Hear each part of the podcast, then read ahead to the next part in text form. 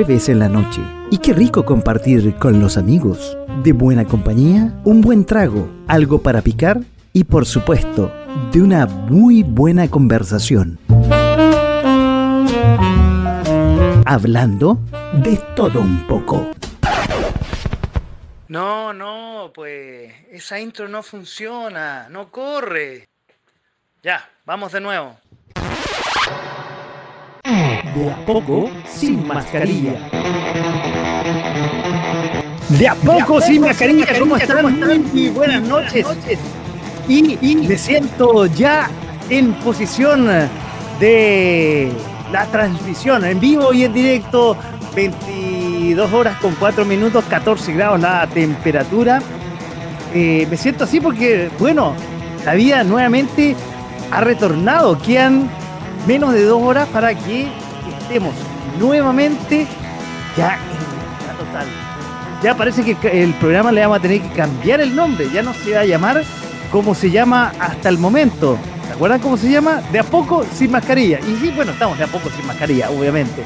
En todas nuestras redes sociales. Estoy empezando justo al revés porque estamos en punto .fm.cl. Dejan la emoción de que ya vamos a estar sin restricciones y estábamos hablando ahí con la persona que me va a acompañar y como que me acompaña todos los meses este resumen.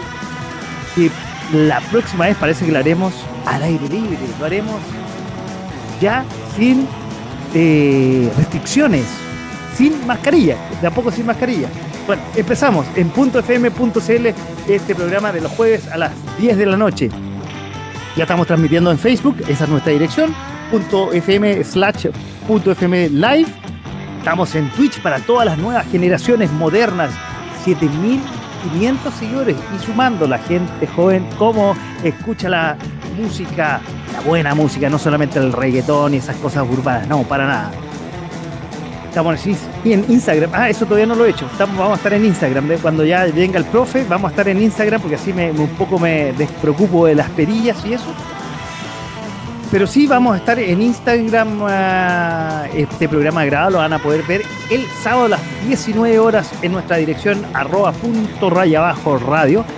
Y como dice el profe, en YouTube también a las 19 horas. Ahí está todo hermano, está todo hermano. Y vamos a estar también, obviamente, en Spotify, en este programa que se llama De a poco, sin mascarilla. Y como les venía diciendo antes del programa, en los minutos antes, cuando viene toda la atención, viene toda esa cosa emocionante de conectarse, estamos emocionados, se está acabando eh, esta fase. Bueno, alguien que tiene más labia que yo, va, vamos a hablar de eso.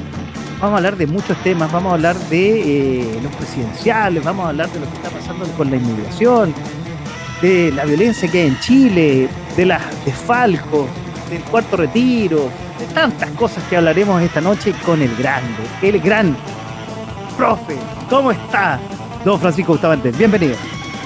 Hola, ¿qué tal, gente? Uh, ¿qué tal, ah, usted ya está, con manga corta. Sí, yo, yo voy a sacar esto porque me estaba, me, estaba con frío, pero ahora ya me, con todo este entusiasmo me dio hasta calorcito. Ese abuelito, don Paco. Sí, bueno, lo voy a dejar, lo voy a dejar un poquito para que usted esté solito ahí, para que yo me pueda cambiar de ropa. Sí, sí, es que no alcancé entre, entre todo esto. Mire, y estoy atrás, miren lo que es la tecnología. ¿eh? Estoy, lo que nos están viendo, estoy, estamos, para eso, para mostrar que estamos en vivo y en directo. Inception se llama eso. Absolutamente. claro. Hola, ¿qué tal, gente? Muy bienvenidos a una nueva edición de De a Poco Sin Mascarilla. Ya de frentón, sin mascarillas. Aquí estamos con cosas. Estamos a portas, a solo dos horas y 52 minutos de que se acabe el estado de excepción en Chile. ¿Y eso qué significa? Que se acaban las malditas cuarentenas y el toque de queda. Eh, oye, yo les confieso, muchachos, yo peligraba que el profe estuviera esta noche aquí porque tenía carrete. Yo lo aplaudo y le agradezco porque está aquí en .fm.cl en su casa, su radio, haciendo este resumen del mes, en De a poco sin mascarilla. Este programa ya se va a llamar De a poco nomás. Claro, sin mascarilla ya de frentón. O, conversando los jueves en la noche, algo así tiene que llamarse ya. Claro, ¿cómo se llamaba el año pasado? De todo un poco. De todo un poco, claro. Claro. Efectivamente. ¿Cómo ha estado Paco? Oye, pero aquí, ¿cómo está? Muy buenas noches, profe. Hoy, eh, pero esta noche no hay poco que hablar, hay mucho que hablar, se nos va a hacer corto. Como todos los jueves nomás, como todos los jueves. Claro, como todos los jueves, una vez al mes que hacemos los resumen. No, pero este muy, estado muy noticioso. Traté de armar la pauta para que podamos hablar eh, en cuatro medias horas eh, de todos los temas que hay y hay, uff. Sí. Bueno, empecemos, empecemos ya a hablar, pues si no se nos va a hacer corto el programa de los presidenciales que hasta minutos antes yo estaba viendo la noticia, ya, ya estaban haciendo noticias. Hay uno que se nos viene a la baja. ¿Cómo, cómo? Hay uno que se viene a la baja importante por el cagazo que se acaba de mandar hoy día. Cagazo de eh, había tenido un punto de inflexión, de hecho, en, eh, el debate, ¿o no? El amigo Sichel. Sí, sí. mira, a ver, en el debate, si bien no lo hizo mal, fue superado por la presencia de Kass, que el, debate se formó para él. Pero yo creo que el debate lo vamos a tocar en un momento más. Sí, claro. El cagazo que se manda hoy día, de que primero le dicen, oiga, ¿usted sacó su 10%? No, yo no voy a caer en ese juego. No, yo no me meto en esas cosas, no me meto hasta que desde la alguien de la FP Cuprum filtró que él había sacado más de 4 millones de pesos. Entonces, ya con la evidencia encima, el Valle dice, sí, la verdad es que yo saqué ese 10%, pero ahora, ahora, lo acabo de entender todo y voy a ir por el 100% de los fondos. Y ese nivel de inconsecuencia, amarillismo, ¿cómo se dice? Amarillismo. Y darse vuelta la, darse vuelta la chaqueta, no. Le va a costar no, muchos puntos. Y claro, y, y, que fue, vamos yendo al debate ahora, fue el gran ganador del debate, porque realmente eh, nadie le, Fue realmente. Hay un meme muy bueno que dice: Cuando llego a la fiesta y hay. Y hay, ¿cómo se llama? Dos. Eh, no me acuerdo cuál es el nombre. Y hay dos, dos mujeres, que una es Jana Proboste y la otra no tengo idea quién es y gritan, hablan todas las, peladoras y el impertérrito viene así, aquí no me resbala. Espectacular. El temple que mostró la, actitud, sobre todo. Cuando lo increparon, él calladito, tranquilo, así como que no pasaba nada, hizo que la otra gente se sulfurara. Eh, lo que hizo con Jana Proboste, por ejemplo, que la hizo que ella solita pisara el palito. Porque cuando él le hace sus dos preguntas, que tenían que ver con el retiro de fondo y el indulto a los delincuentes de la revuelta, ella sola dice lo del lucro y cuando dijo lo del lucro, ¡paf! Claro, para ella era como un tema, un caballito de batalla y él le saca los 600 millones y ahí quedó, pero se demostró que ella estaba desencajada, así que no sabía qué hacer y ¡ay, ay, ay, ay, ay! Entonces, wow. Oiga, o sea, profe, a ver, eh, los debates, mucha gente lo ha dicho, los debates eh, son importantes, no era como antes que en el fondo, además eh, la, fórmula que estuvo Chilevisión en CNN estuvo muy buena. Fue una, fórmula bastante distinta a la tradicional y parece que los debates le están ganando al cable y a nuestro amigo Ronaldinho IPTV. Eh, claro, pero es que ese día también se podía ver el, debate desde Rolandino y PTV, entonces no, no, había ninguna incompatibilidad. De hecho, Rolandino tiene todos los canales nacionales, entonces se pudo ver. Incluso yo después vi en CNN la, la post tienda del debate, donde estaba Paulsen con otras personas que estaban analizando qué había sido el debate, entrevistaron a los candidatos, y ahí es donde el comando de Artés reconoció que para ellos un triunfo sería sacar entre un 2 y un 3%. Ah, finalmente lo dicen. Lo dijo, sí. Perfecto. Entonces ya están reconociendo que ni siquiera tienen aspiraciones de pasar a segunda vuelta, que simplemente quieren que la candidatura crezca. Porque hay que recordar que la elección pasada sacaron un 0,51%, algo más de 33 mil votos. De hecho, fueron menos los votos que sacó que las firmas que tuvo para inscribirse, que eran 36 mil. Entonces, iba a ser el récord, pero se lo rompió Navarro. quiero, quiero hablar de dos candidatos, y hay, hay dos temas muy interesantes que no estuvieron en, el debate. Uno es Meo, que por un tiempo salió de la presidencial, como que no estuvo, lo, el, el, Tribunal Constitucional, el Tricel, perdón, eh, lo sacó pero el Tribunal Constitucional dijo, él puede ser candidato y ha vuelto, pero no estuvo en, el debate. Y el otro es el que ustedes lo comentaron en eh, la capital de los simios, que va todos los lunes a las 22 horas aquí en .fm.cl y repetición los domingos a las 22 horas. El papito corazón Parisi, que es el candidato. Bueno, ah, yo estuve en ese programa, todo esto. Sí, yo estuve, es verdad que yo estuve. Por eso. Yo estuve.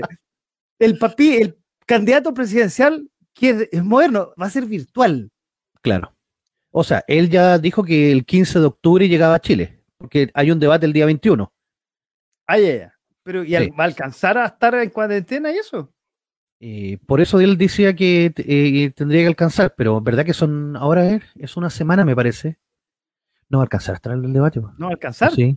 No, son seis días nomás. Va a estar ahí, va a estar en el filo, aparentemente. Entonces a lo mejor llega el 12 o el 13 por ahí, para, que alcance a estar en el, en el debate, que sería interesante que estuviera. Eh, el tema de Meo, él no estuvo. perdón, al final son siete candidatos. Partimos con nueve. Partimos como la canción que tú dijiste en alguna oportunidad de los, de los, pollitos, los elefantitos, ¿cómo era? Yo, tenía 10 perritos. Eso, los perritos, claro. ¿Verdad? Que bajaron a Gino Lorenzini y también bajaron a el profesor Sergio Sergio Tapia. Ah, ese que fue a, puro dar la vuelta, ¿no? Claro, que era de Magallanes. Bueno, pero ahí hay dos temas. Quizás Meo no es tan importante, bueno, logró ya eh, solucionar todos sus problemas judiciales y ya está en la papeleta, su cuarta intervención. Pero el más interesante es nuestro candidato virtual que está en Estados Unidos, que es espectacular que haya, sea candidato eh, a presidente de Chile y esté en Estados Unidos, eso es sensacional. Pero eso quizás es un detalle, si lo más importante es el tema del papito corazón. Claro, el Canal 13, a ver, hay, que decirlo con todas sus letras, en, una manipulación brutal, mediática, da a conocer que Franco Parisi primero debía 207 millones, después lo subieron a 210 y después estaban diciendo que eran más de 300 millones. Hasta que el mismo Franco Parisi, su abogada, estuvo en el programa Mentiras Verdaderas donde demostró que él tenía todos los pagos realizados y que en el fondo no debía ni un peso porque habían cambiado el régimen de pago donde él pagaba el colegio de los niños. Entonces no, le daba plata efectivamente a la mamá, pero sí él pagaba el colegio. Y ese cambio estaba documentado, o sea, no, no había ningún inconveniente con eso. Y salta Canal 13 con esta noticia, obviamente para, para perjudicarlo. ¿Y por qué? Porque Canal 13 es manejado por el grupo Lusic y Franco Parisi le pegó muy duro a los Lusic en su campaña pasada. Entonces esta no se la van a dejar pasar. Y ahora no ah. sé, no sé cuánto le habrá afectado a, su candidatura, porque poco después sale la, encuesta, por lo menos la encuesta CADEM, y Franco París se mantiene en su 7%. Ahora, en esa encuesta CADEM que hablan de eh, quién ganó el debate, y sorpresivamente, Cast, la gente dijo que Cast había ganado el debate y seguido por tres puntos por Sichel. Que ojo, independiente de, eso es independiente de por quién van a votar, sino que les preguntaron quién ganó el debate y Cast eh, saca ese 28%, y se queda con un 13% definitivo en intención de voto. Y Sichel tiene un 17%, entonces ya lo está pillando. Oye, y con lo día ya lo, ya lo pasa. Que ha sido la más, la más potente que ha habido en, la, en el último tiempo. Y ahí hay dos cosas re importantes y que yo he escuchado en las últimas eh, reuniones que he tenido y con, con amigos, digamos, y eso no quiero incluir al, al, que está presente porque también lo hemos conversado, que mucha gente ha cambiado su decisión de voto y está medio en la duda. O sea, y digámoslo súper franco, estaba votando por Sichel después de la primaria y ahora, después de este debate, dice, mm, parece que me estoy cambiando un poquito más, estoy girando un poquito más a la derecha y se está yendo por Cast. Esa es una. Y, digo, eh, y lo dice claramente esa KM y yo lo he escuchado en reuniones sociales ya no tan virtuales como están pasando ahora. Y lo otro es eh, los números que muestra la intención de voto, como bien tú dices. Uno, que está punteando, suena rara esa palabra, punteando, ¿eh? hace tiempo no la, no Oye, bueno, yendo serio, eh, Boric, 26%, si no me equivoco, después seguido por hasta ese momento pues, fotográfico que podría ir disminuyendo dado lo que pasó hoy día. Sichel con, si no me equivoco, un 16%. 17, 17, 16 por ahí. Después viene Cas con un 13, o sea, entre los dos suman 29, interesante. eh, Yana Proboste, que se va por el despilfarre, eh, por cayendo, pero mal, después de, la intervención. Ahora no sé si un poco logrará revertir ese tema, porque ahora con el cuarto retiro, que lo vamos a hablar más adelante, eh, también se la juega y puede que siga cayendo en picada como avión. Ella ahora es protagonista con el tema del cuarto retiro, sí. Ella marcó 10 en el, Senado. Ahora, y después seguían el resto. Eh, claro, con un 5, medio con un 4 y Artes con un 2. Entonces, ahí la, la, gran. Y bueno, y el gran ganador, que es importante, gran ganador, comillas, es el 50% que nos. O sea, no sabe ni responde, o sea, no está ahí indeciso, que es un número súper importante. Sí. Y ahí se va a jugar todo. De hecho, un 26% dijo que quería ir a votar, pero que todavía no tenía su candidato definido. 26%. Ese 26% te puede definir la elección. Absolutamente, claro. Entonces, ahora que empieza la campaña más dura y que con todas las cosas, porque ahora los candidatos se están atacando con todo, parece pelea cabros chicos esta cuestión. Entonces, lamentablemente, estos candidatos no van a. Oye, pero a ver, y otra cosa, perdón que te interrumpa, y, esto para terminar y te, dejo al tiro. Ninguno está teniendo la mayoría eh, absoluta, que generalmente, o más de un 30%, que era lo que generalmente tenían los, candidatos. No, esto va a ser una, llegada estrecha, ninguno puede darse por ganador. De hecho, yo creo que va a empezar a afectar un poco el, este tema de los migrantes, que lo vamos a tocar en otro momento pero este tema de los migrantes también le va a pegar una raspada a Boric. No me refiero que el votante de Boric se pase a Cast, pero si ese votante de Boric puede pasarse o a Artes o en algunos puntos a Yanna Proboste, o simplemente va a decidir no ir a votar. Va a perder algo de apoyo Boric con, con esto que se le viene. Y además, y además, queda algo súper importante. El 18 de octubre 18 y 19 de octubre se viene la insurrección 2.0. El nuevo día de la independencia para algunos. Claro, yo lo único 18 que celebro es el de octubre y cosas así, pero va a quedar la cagada ese día de nuevo. A usted que no está escuchando, que no está viendo, les digo, sin alarmar, pero vaya con anticipación al súper, compre sus alimentos no perecibles, porque a lo mejor ese supermercado tan lindo que está a la vuelta de su casa puede desaparecer. no sé no, y probablemente lo que tú dices va a haber desabastecimiento. Oye, ya está faltando cierto eh, eh, desabastecimiento en línea, al, menos. Eso me, ha contado mi vieja.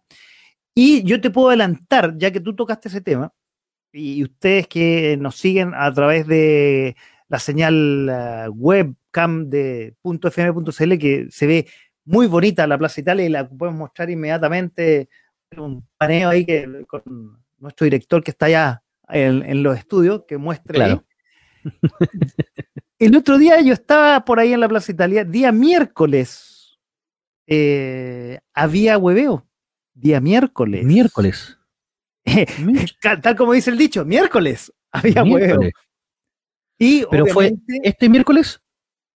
Este miércoles, exactamente. O sea, y es que este miércoles fue la, marcha feminista por el tema del aborto. Capaz que sea por eso. Puede ser, no, no tengo idea cuál era la circunstancia. Hoy día ya da lo mismo la excusa, te soy eh. sincero.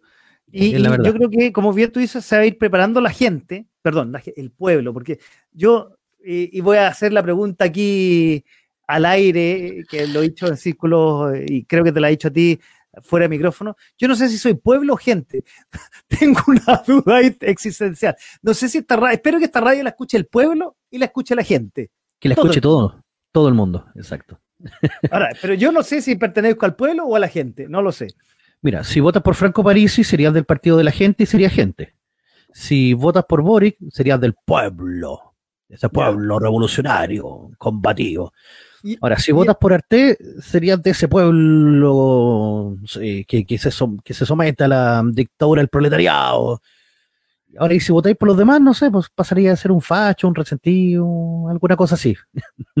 Y si no votan por ninguno, soy indigente, quizás. Claro, indigente, claro.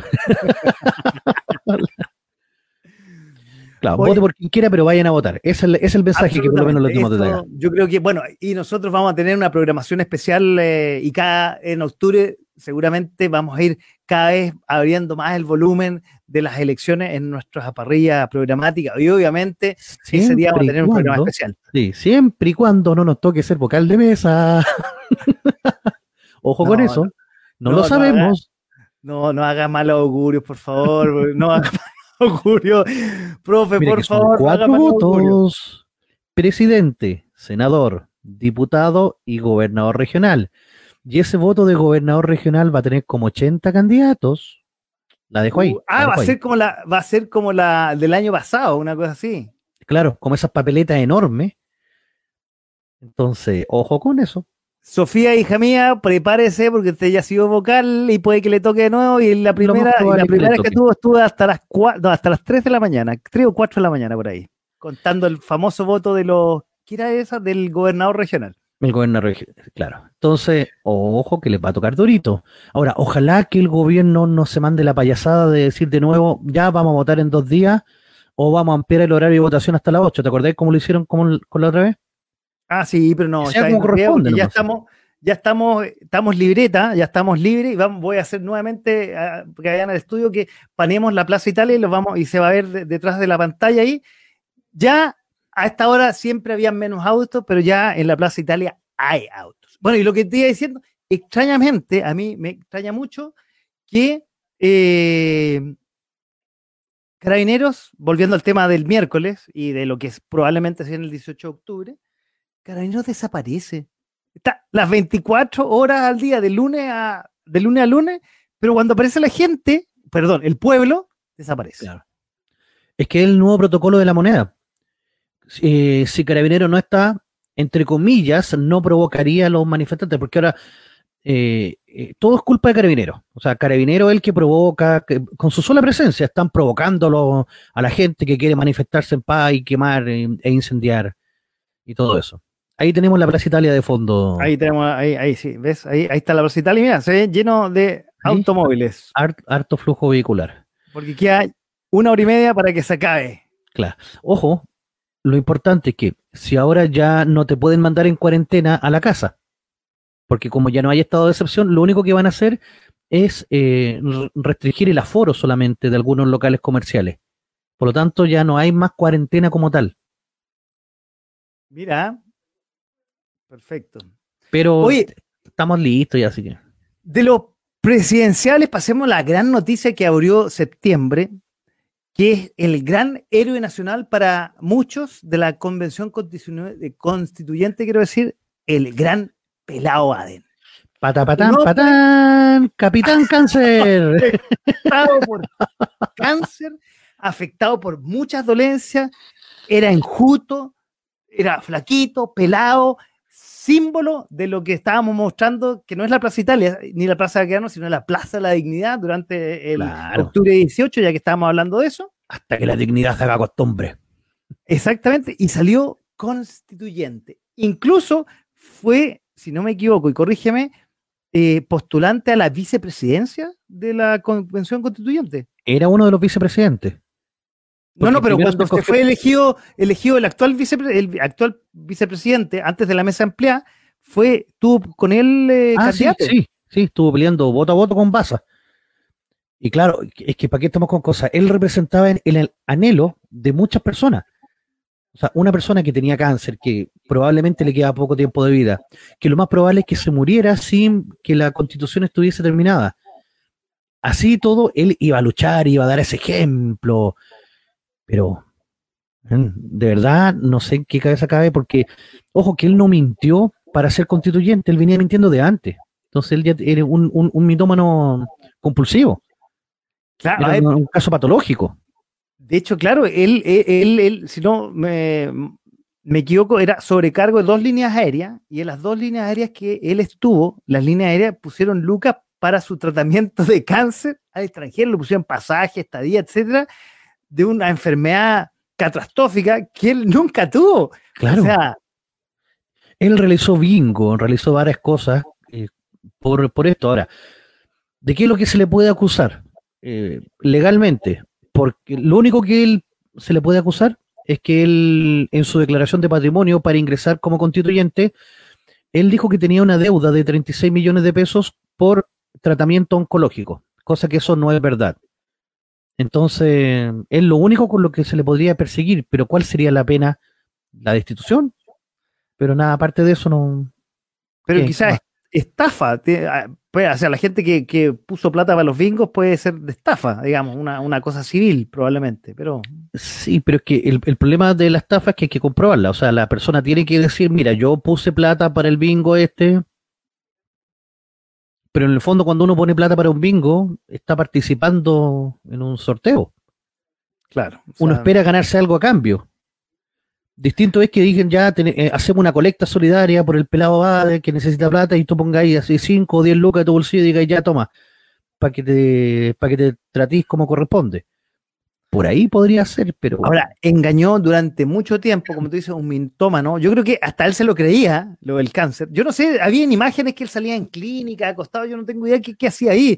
O, algo le inventó. O con eso, porque había gente, habían paramédicos que se prestaron para ayudarlo. Yo vi imágenes donde salía en una clínica respetable, porque más encima constituyente del pueblo, va a una clínica, no al hospital San José o al hospital Disney, qué sé yo, no, a una clínica muy respetable. Pero ojo, ojo, yo no, yo no le diría nada en contra de eso. O sea, si él de verdad hubiera tenido cáncer, lo más lógico es que se hubiera tratado de atender en el mejor lugar en donde se podía. En este caso, que era la clínica alemana pero él, o sea, lo veo lógico. Que de verdad la salud eh, pública es, como las pelotas. O sea, ¿para qué estamos con cosas? No. Pero bueno, ese, el cáncer que se supone que él tenía estaba en el auge y que tampoco él hizo uso del auge, obviamente porque no tenía nada. Después dice que tenía una enfermedad que es muy discriminada. Y después el abogado dice que tenía sífilis. Y si tenía sífilis, él tenía la obligación de informarle por lo menos a su pareja sexual de que tenía sífilis. Entonces, ¿Qué, qué, qué, O sea, yo tampoco creo que haya tenido sífilis. O sea, trató de inventar una enfermedad como para quedar ahí. No sé. Porque todo el mundo primero pensó que tenía SIDA o VIH. Creo que nosotros lo comentamos en alguna oportunidad en la, capital de los simios cuando me invitaron y, yo dije, yo pensaba eso, eh, por su delgadez, qué sé yo. Eh, pero increíble cómo mintió durante ocho años, mintió a los votantes, mintió durante muchos meses en la convención y si no hubiera sido por el reportaje de dos periodistas de la tercera, un día sábado, los primeros meses, primeros días de septiembre, quiero decir, el tipo hubiera seguido mintiendo, pero por sécula. Claro, pero tengo entendido que la PDI ya lo estaba persiguiendo. Y que por eso mismo, alguien de la PDI le filtró la noticia a esta persona de la tercera que empezó a hacer la investigación correspondiente y lo terminaron acorralando. Si yo me acuerdo cuando yo leí el reportaje, que fue un día sábado, me parece, o viernes, no, fue un viernes, un viernes, sí, un viernes de la tarde. Cuando este ah, reportaje sale. Y el, pero el reportaje sale el sábado y él dio la creación un sábado en la tarde, antes del reportaje. Claro, por, claro, porque el, el, reportaje salió ese mismo día sábado, porque el día viernes, claro, eso fue lo que pasó. El día viernes lo encararon a él en Plaza Italia. Y él ahí termina reconociendo que no, que no tenía enfermedad. Pero porque lo, lo acorralaron más que nada, con, con la fuerza de la evidencia. Pero increíble lo que puede llegar a un, un, mitómano, o sea, es una cosa... Bueno, y todo el coletazo que ha dejado después en la constituyente, que eh, no sé si alcanzaremos a hablar de la constituyente eh, en estas dos horas, pero, eh, porque bueno, hay otro circo, digamos, pero ha dejado unos coletazos más o menos, porque al final todavía es constituyente, de, hecho. O sea, él, bueno, desde que supo, nunca más se ha presentado, ha estado totalmente fuera de, la, de, la, de, este grupo constituyente, dice que va a renunciar, eh, pero todavía no existe la legalidad para que él pueda renunciar. Él ya no va, de hecho. Yo no sé si está recibiendo el sueldo o no, no tengo idea. Está recibiendo el sueldo, porque no hay ninguna figura. no, si la cuestión es, demencial, por así decirlo. Porque no hay ninguna figura legal todavía para la destitución o para cuando un constituyente se va, renuncia, no, no hay descuento de días, por así decirlo. No, Y más encima le está con licencia. Al estar con licencia, eh, no sé si será legal o trucha ya a esta altura. Pero es verdad, o sea, lamentablemente no, no podemos saber eso. Porque ¿para qué estamos con cosas? Existen médicos que tienen licencia trucha, o sea, sí, está, está claro eso. y aquí yo supongo que él tiene que...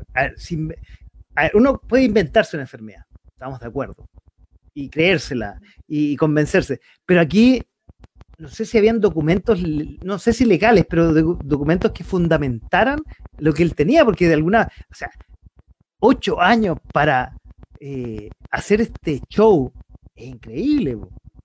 Eh, sí, entonces todos los viajes que él realizó, o sea, toda la mentira que él construyó, porque, insisto, él no mintió para ser electo constituyente. Él ya venía mintiendo de antes y él solito va a la Plaza Italia con un cartel que me parece que decía algo así como eh, yo no lucho contra el cáncer, lucho contra la salud pública o, lucho por una salud pública, una cuestión así, pero que eh, hizo que la gente como que se conmoviera con él. Dijo, este, este, compadre, miren la condición en que está, todo lo flaco que está lleno de catéter, porque iba hasta con los catéter puestos acá, y así como con unos parches, ¿cachai? Bueno, recordemos y lo comentamos en la capital de los simios cuando yo participé hace un par de lunes atrás. Él estudió eh, actuación. A ver, no sé si parte de, ese aprendizaje en la escuela de actuación le habrá servido para este papel de eh, enfermo cancerígeno, no lo sé. O sea, yo creo que estaba haciendo de la escuela del método o algo así, porque de verdad. O sea, un actor espectacular, contrátenlo. Yo, yo lo contrataría, si tengo una película, lo contrataría. Porque eh, eh, era creíble, era totalmente eh, creíble su papel. Estaba mejor que la actuación de Tom Hanks en Filadelfia. Mucho mejor. O sea, hay que postularlo al Oscar este compadre. Mejor actor. Ahora, oye, como te decía, ha traído coletazo en la convención constituyente que todavía no saben cómo, comillas, lo voy a usar en mis palabras, deshacerse de este cacho porque no saben qué hacer, porque en el fondo no había forma de que renuncie un constituyente. Se han dado mil vueltas entre la Loncón y el vice y el, el Baza y otros más, porque bueno, dicen, sí, que bueno, que renuncie, bueno, y lo reemplazan, no lo reemplazan como independiente, no se sabe qué hacer. La única forma hoy día de que alguien, tanto diputado como senador y, constituyente pueda renunciar es por una enfermedad grave. cosa que él no tiene. cosa que no estamos presentes en enfermedad grave. Es un grave mentiroso. Y todo, estamos de acuerdo. Pero más allá de eso, Ahora, querían sacar, eh, estaban haciendo como una ley a medida, por así decirlo, en el que podían reemplazar al independiente, que parece que lo nombrara él, así como su delfino, nombramiento a Deo, cosa que está prohibido porque los independientes no tienen reemplazo. Los que pertenecen a listas y partidos políticos, el reemplazo se hace con alguien de su partido, y ese partido lo designa a dedo. Tampoco me gusta, pero es lo que hay en la ley. Yo estoy de acuerdo contigo. O sea, ahí debería haber una nueva votación, qué sé yo. No, el que salió, el que venía más atrás, listo. El que, el que tenía eh, inmediatamente más abajo de él en los votos. Yo creo que es lo más lógico. Ah, sí, bueno, eso sería lo más lógico, e, efectivamente. Pero aquí, como es independiente, crea un, conflicto más o menos que todavía no saben dilucidar. Él, en teoría, o sea, perdón, en la práctica, todavía sigue siendo constituyente. Eh, o en la bueno, pero no lo está practicando, él está en su casa, no se ha presentado nunca más. Creo que no ha hecho declaraciones después de la última declaración. No, Está, inubicable. Salvo cuando tuvo que ir a la PDI, porque la PDI, como bien tú dices, lo anda persiguiendo ahora, por desórdenes que se efectuaron después del 18 de octubre. Es que tiene que buscarle una cuestión como para meterlo adentro. Por último, un par de días para que adentro lo hagan cagar, no sé, le saquen la cresta, por mentiroso, por malo, para que aprenda. Bueno, no es muy distinto a los políticos a ¿ah? todo esto, ¿ah? Sí. Mira todo el caso de Vitacura, mira todo el caso de. ¿Dónde anda Lavín? Eh, claro. Ah, ¿Dónde en el mundo? Vitacura lo vamos a tocar eh, eh, un ratito más, vamos a tocarlo a Vitacura. Oye, no sé si hay algo más para comentar de este pelado Bade que evade todo, evade todo. No, la verdad no vale la pena ya.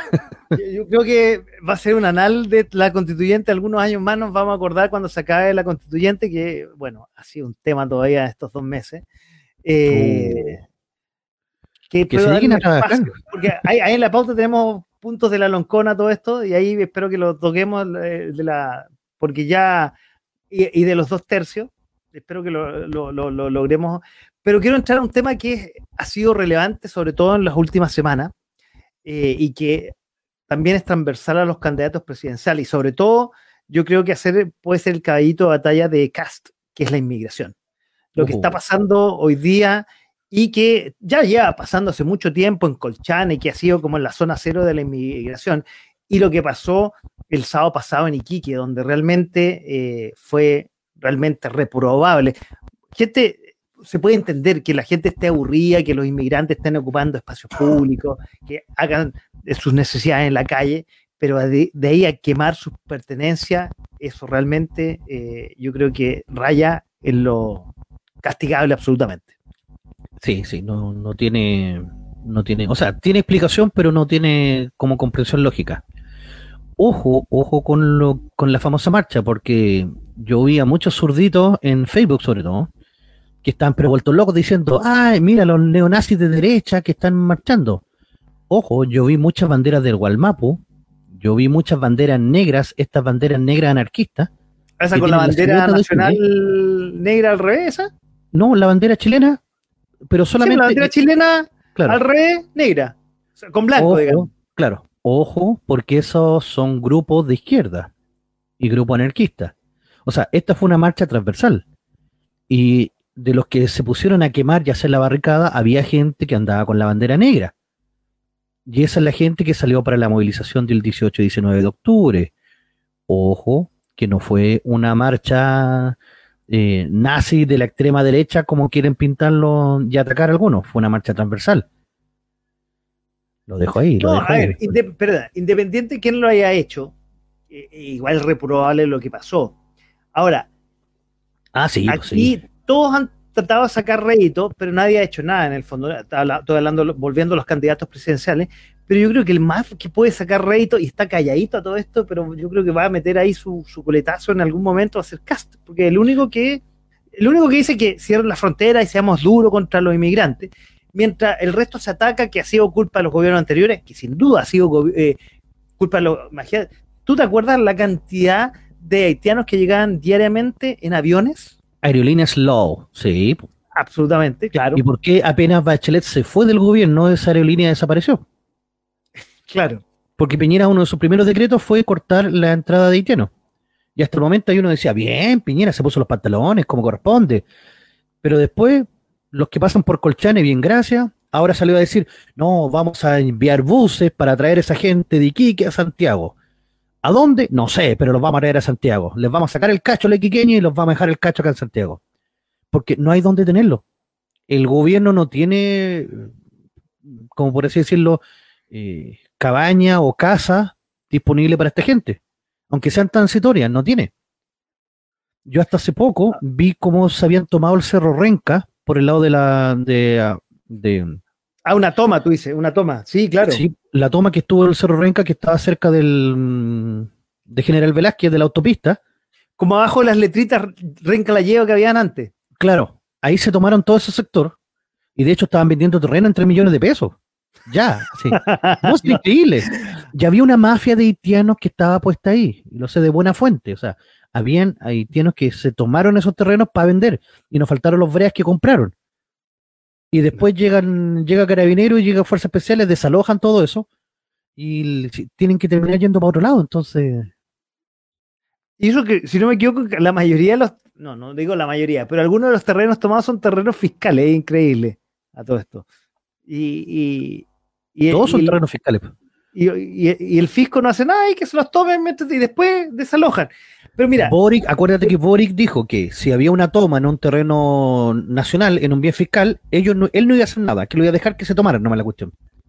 ¿Te acordás que lo dijo en el debate con. Sí, lo dijo en el debate de la, de la primaria, efectivamente. A Boric el tema de los migrantes le va a costar mucho, le va a costar entre 3 y 4 puntos.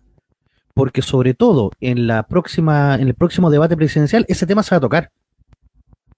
Ahora, y ojo que el que también puede sacar harto provecho es París con esto, porque París también tiene una, opinión bien dura con, el tema de los migrantes. Ahora, lo que te voy a decir, ah, dos cosas. Uno, bueno, la, izquierda habla mucho y pregona mucho que es culpa de este gobierno, cosa que es, es, verdad. Este gobierno, como bien tú decías, no ha hecho nada. Después de los viajes low y los haitianos, aparte de parar eso, no ha hecho nada, no ha, no ha hecho eh, absolutamente nada, puras eh, pildoritas. Eso es uno pero en general la izquierda habla de los inmigrantes lavándose las manos, pero no habla nada de la causa, de por qué tenemos grande eh, inmigración de venezolanos en Chile. Queremos ser como Venezuela, el sueño bolivariano, que se demostró ya que es un fracaso brutal. Más de 5 millones de venezolanos están eh, repartidos por el mundo, y más de un millón tenemos acá en Chile, más los que están por llegar. Hay un millón y medio en Perú que están esperando entrar. Y que el presidente peruano dijo que los tiene ahí eh, empujados en la frontera. Y dijo que los va a sacar. ¿Para dónde van a ir? A Chile. No les queda otra. A, todo ¿tú viste lo que pasó? Le contaba a mi madre hace unos minutos atrás mientras comíamos lo que pasó con el embajador eh, venezolano en Chile cuando fue a Iquique. Ah, no, sabía, mira. ¿No? Te lo aprovecho a comentar y que los que nos están viendo y escuchando también, si no lo han visto. Bueno, dada todo esto que está pasando en Iquique y la quema que recién comentábamos, y el, el castigo de, todo eh, el mundo en realidad por las imágenes, acuérdate que, eh, si tú no sabes, el gran presidente originario de todo esto, Maduro, hizo un plan de retorno de los venezolanos a su patria. A lo cual su representante en Chile, el embajador, fue Iquique a acercarse a Playa Ancha, una de las playas donde están los, venezolanos en Carpa, Cabancha, muchas gracias, y le dijo, con nacionales, queridos connacionales, mi presidente me ha encargado que si ustedes quieren, se pueden reunir, los llamo a Santiago y los llamo a hacer un vuelo humanitario de vuelta a la patria. Ahora, si son más de 50, el avión parte desde Iquique. A lo cual, los que estaban ahí en, sus carpas, que se yo, no en condiciones eh, muy adecuadas, obviamente, sabemos, que los, inmigrantes, le dicen, ¿sabe, señor embajador? Tómese su avión, tome su gobierno de Maduro y Hágale un lulito y métase donde más quiera y ser usted mejor con el avión y su familia. Si vienen arrancando de allá, ¿para qué van a volver? O sea, la verdadera, la verdadera solución es acabar con el gobierno de Maduro. Literalmente. No solo, el, no solo el de Maduro, muchos más muy ah, parecidos. Hablemos de Nicaragua también. Honduras anda por ahí. Cuba con Díaz Canel también. Bueno, Ah, creo que anda mejor ¿eh? que lo que recién mencionamos. Dentro de todo. Sí.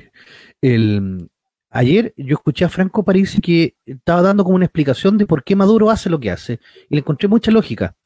A ver. Porque él dice que Maduro, a Maduro le conviene exportar venezolanos. Dije, va, exportar venezolanos, así como eh, exportación no tradicional, estamos exportando gente. claro, ¿cuál es la lógica? Todos estos venezolanos van a tratar de juntar platita, enviarla a sus familiares en Venezuela.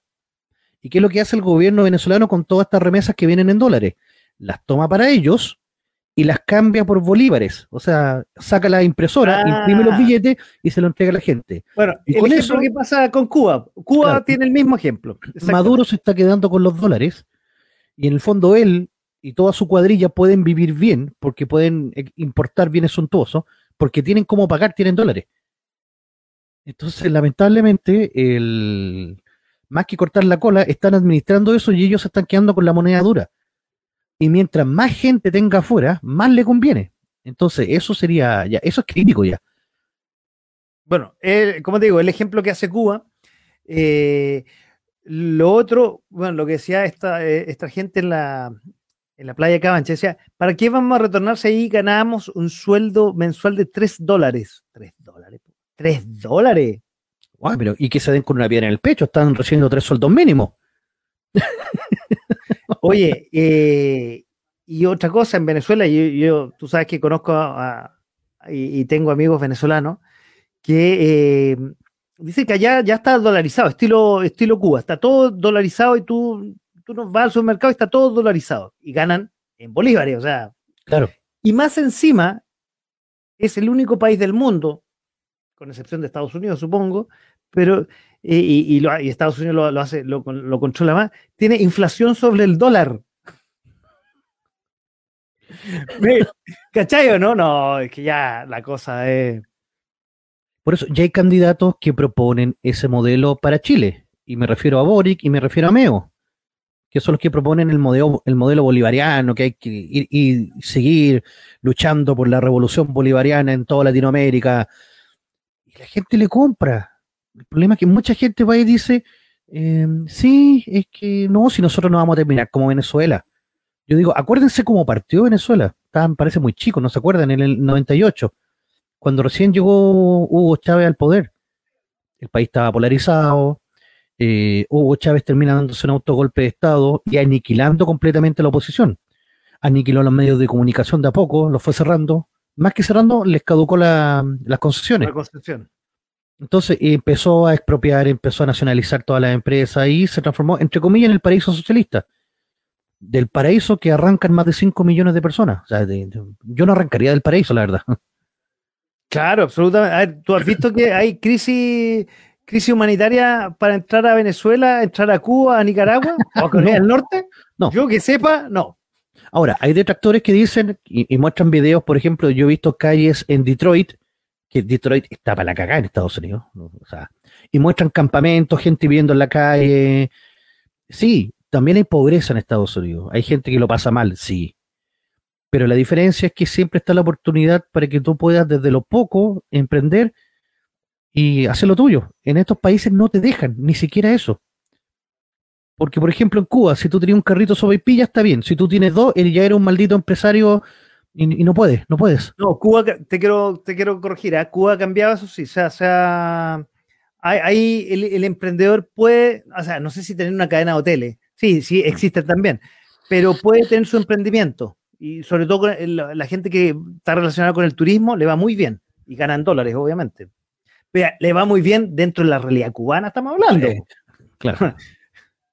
O sea, que eso es irle muy bien comparado con el resto. Claro, hay unos día- que critican que los países que no se industrializaron son los que están fallando en eso. Pero ojo, eh, parece que faltaron a la clase de economía donde hablaban del, pro- del proceso de industrialización. Se quejan de que en Chile no tenemos industria. Y que en Argentina sí, por ejemplo. Pero la realidad, la producción industrial chilena supera a la Argentina, siendo que tenemos menos industria. O sea, imagínate. Y lo otro, cuando tú tienes muy pocos habitantes, no tienes un mercado interno. Por lo tanto, no te conviene tener industria, te conviene importar de afuera.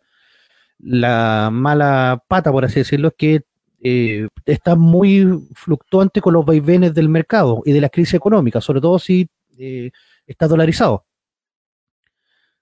Eh, va a depender mucho de las fluctuaciones del dólar, cómo van a subir o bajar los productos. Pero así y todo, los argentinos vienen a Chile a comprarse las teles. O venían, no, ahora, ya no, ahora ya no, ahora ya, Es que ya no le está- alcanza, pero venían Sí. para acá Sí, ya ni siquiera tienen plata para eso, lamentablemente, los amigos argentinos.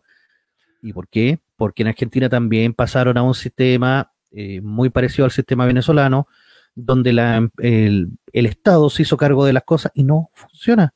Lo único que hacen es chorrearse la plata y subir los impuestos para qué, para pagar.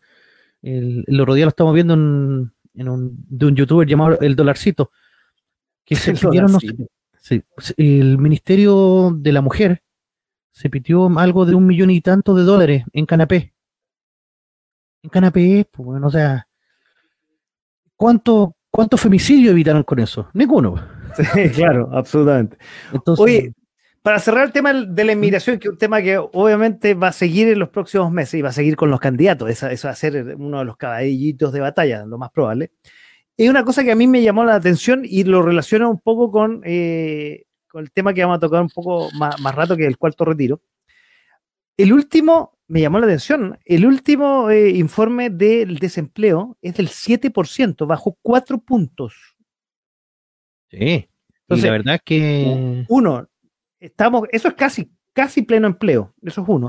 Dos, la gente no quiere trabajar con todo esto del IFE y esto. eh, eh, está costando encontrar mano obra, y te lo cuento yo, que en el rubro inmobiliario ha subido mucho la mano obra y cuesta encontrar mano obra. Y bueno, lo que estábamos hablando, la inmigración, está entrando gente, mano obra quizás no calificada, pero que en el campo, por ejemplo, donde hasta hace pocos meses estaba faltando gente, puede que sea necesaria. Ahora, cuando todas salgan a pedir, em- eh, a pedir empleo, a buscar empleo, porque el IFE y todo eso se van a ir acabando, ahí otro caballo va a cantar. sí, sí. Yo creo que es bastante engañoso. Bueno, las tasas de desempleo en Chile son bastante engañosos desde hace mucho tiempo. Porque, por ejemplo, si tú te pusiste con un pañito o un baratijo a vender, no sé, pues parche curita, ya te considera como empleado. Entonces, eh, habría que tener cifras concretas de lo que es el empleo formal. Yo creo que ahí ya eh, sabríamos bien a, qué nos estamos enfrentando. Porque eso de maquillar el empleo con cosas que, que la gente con suerte gana para la subsistencia, no lo considero justo para el cálculo. Pero sí, tiene razón de que mucha gente no quiere trabajar en este momento. Hay- se quejan de que los sueldos son bajos, a pesar de que hay mucha oferta de, eh, laboral, la gente no está, no está tomando esta opción. Incluso Piñera había abierto para que eh, migrantes ilegales, o sea, indocumentados, eh, fueran a trabajar al sector agrícola, para darle como un pequeño permiso temporal para que fueran temporeros. Ahí la verdad lo considero, eso lo considero insólito. Una cosa que se me había olvidado. Podría, ser una buena alternativa, ¿eh? yo te digo, no hay que descartarlo. pero una cosa que se me había olvidado decirte. Después de, este, de esta famosa marcha donde le equiparon lo vencer a la, a la gente, salió una foto que era de una niñita con una mochila, no sé si la viste. No, a ver, compártela. Una, comparte el tema, quiero decir. Claro, había una niñita que estaba con una mochila, una niñita tres años, una cosa así y que se veía como con barro todo toda la calle y se veía como con basura por el costado. Y esta niñita, la foto está sacada desde abajo, entonces se da una situación como de, de abandono brutal. Y el, encabezado decía así como, los niños no tienen la culpa de ser, de ser migrantes, así como, como para que te toque el cocor, así como, oh. de hecho, la red inició una campaña para juntar mercadería y cosas para llevarle a la gente que estaba en el norte. Ahora, eh, yo no estoy en contra de la migración, pero siempre y cuando se haga por conductos eh, legales y regulares.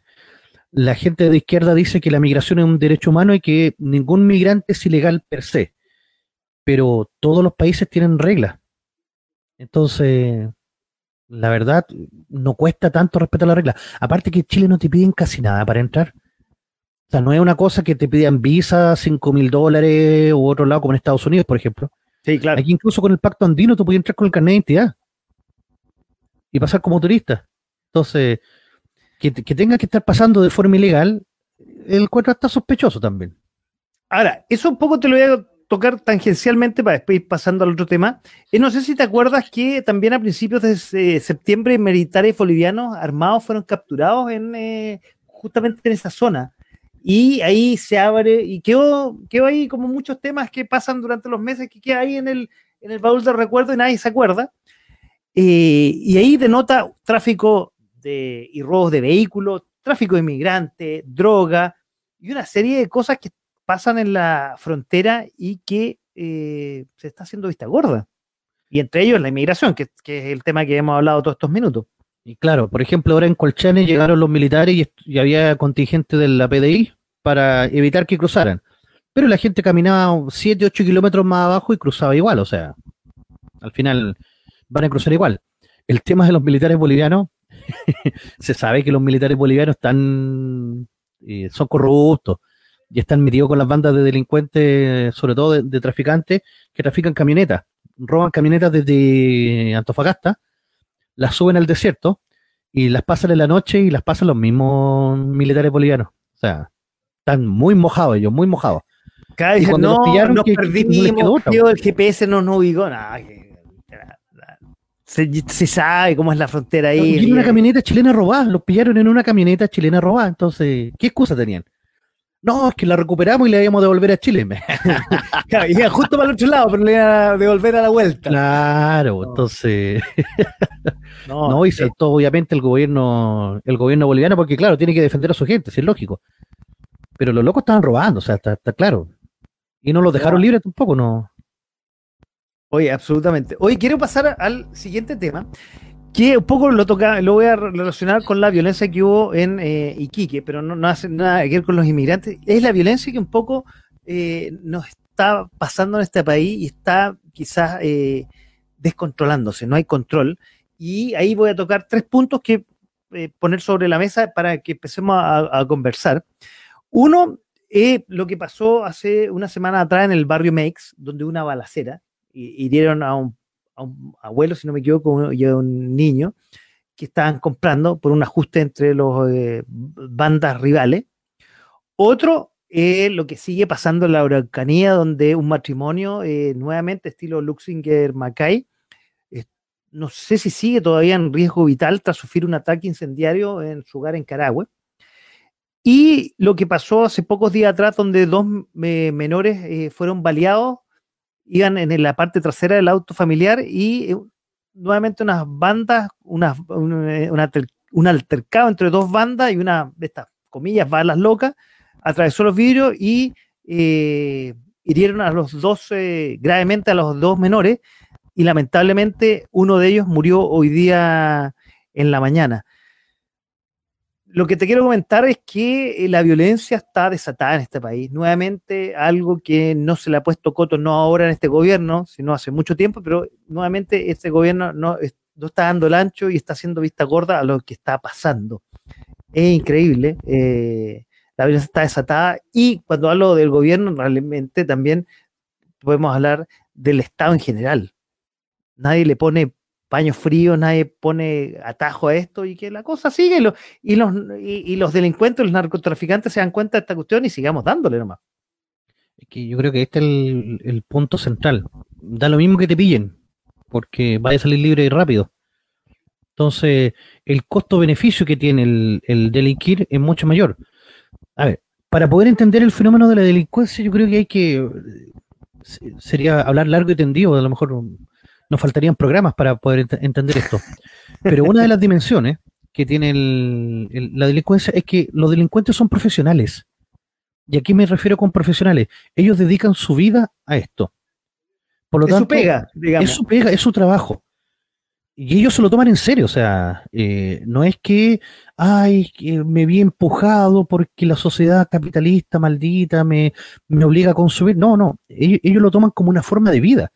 Y muchas veces es el negocio familiar, esto viene de los padres que se lo inculcan a los hijos, es un oficio. Y si no entendemos desde ahí, que ellos lo ven, lo ven y lo toman como un oficio, no sacamos nada con eh, construir más cárceles, ampliar las penas, cambiar los jueces, porque ellos van a seguir delinquiendo y van a seguir buscando las formas de eh, salir libre. Tú sabes que los delincuentes son a veces mejores que los abogados, se conoce la ley al revés y al derecho. Saben, por ejemplo, cuánto pueden portar en un asalto. Eh, saben si pueden o no usar armamento. Entonces, ya, cuando tú dejas tan libre el tema de, la delincuencia, ellos terminan peleando entre ellos. Y que muchas veces las policías dicen, ya, dejémonos que, entre ellos se maten. El problema es que cuando dos bandas pelean, o aparece una tercera, o una de las bandas sale más fortalecida. En el caso de Make, por ejemplo, yo, a mí me tocó ir el otro día a buscar una encomienda y en exposición pasé por afuera por la calle Exposición y es horrible, pero. Hay que andar con chaleco bala ahora una cosa así, tío. Bueno, y aparte que estaba repleto de gente, mucho comercio ilegal, mucho comercio ambulante. Pero, por ejemplo, el olor a marihuana estaba, pero pegado, o sea, estaban todos los locos fumando hierba. Habían grupitos de cuatro o cinco, ojo, entre chilenos y extranjeros, que aquí no es culpa de, los extranjeros, también había muchos chilenos. El clásico chileno flight que tú ahí, que anda con busitos, zapatillas, en grupos de a cinco, mirando, mirando a ver quién, quién, tenía más cara de pavo como para ir a colgarlo. Al pesque salía arrancando. Claro. Entonces, claro, uno iba con la mochila bien agarrada, ¿cachai? Eh, yo nunca ando con miedo por las calles, pero ese día que andaba ahí a las 5 de la tarde, mucha gente, yo igual quedé así como, wow, ¿qué, ¿qué está pasando acá? Ningún carabinero, ninguno, ninguno, en una zona crítica. ¿Para qué te digo Salvador Sanfuentes? ¿Para qué te digo la misma calle May? Es que eso ya es tierra de nadie, lamentablemente. Y con el tema de la Araucanía, lamentablemente el tema de la Araucanía es un tema de narcoterrorismo. Los narcos se están tomando esas zonas porque están plantando hierba. Esa es la hierba que estamos consumiendo acá en, Santiago.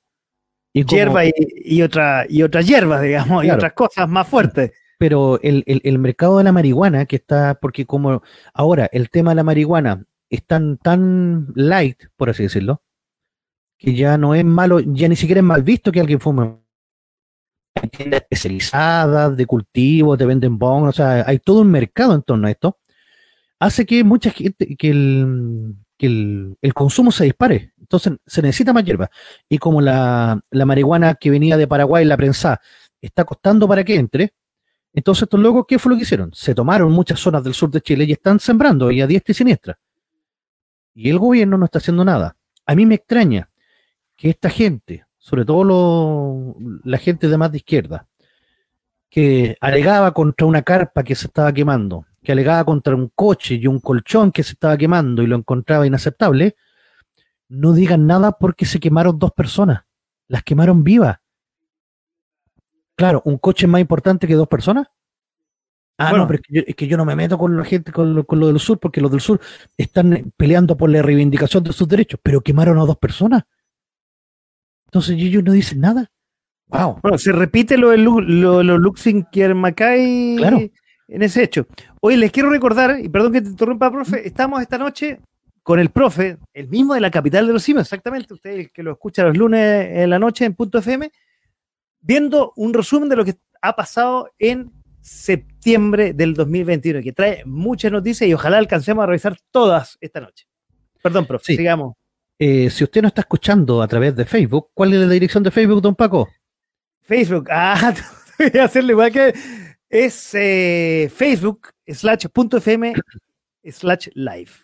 Nos puede dejar también sus comentarios para que los podamos leer aquí y compartir con todos eh, ustedes. Así que con confianza nomás, escriba lo que usted opine, lo que usted piensa acerca de todo esto. En libertad, igual que en la capital de los simios, para escribir. Claro, siéntase en libertad. Sobre todo a nuestro amigo que siempre nos escribe cosas tan lindas y hermosas en la capital de los simios.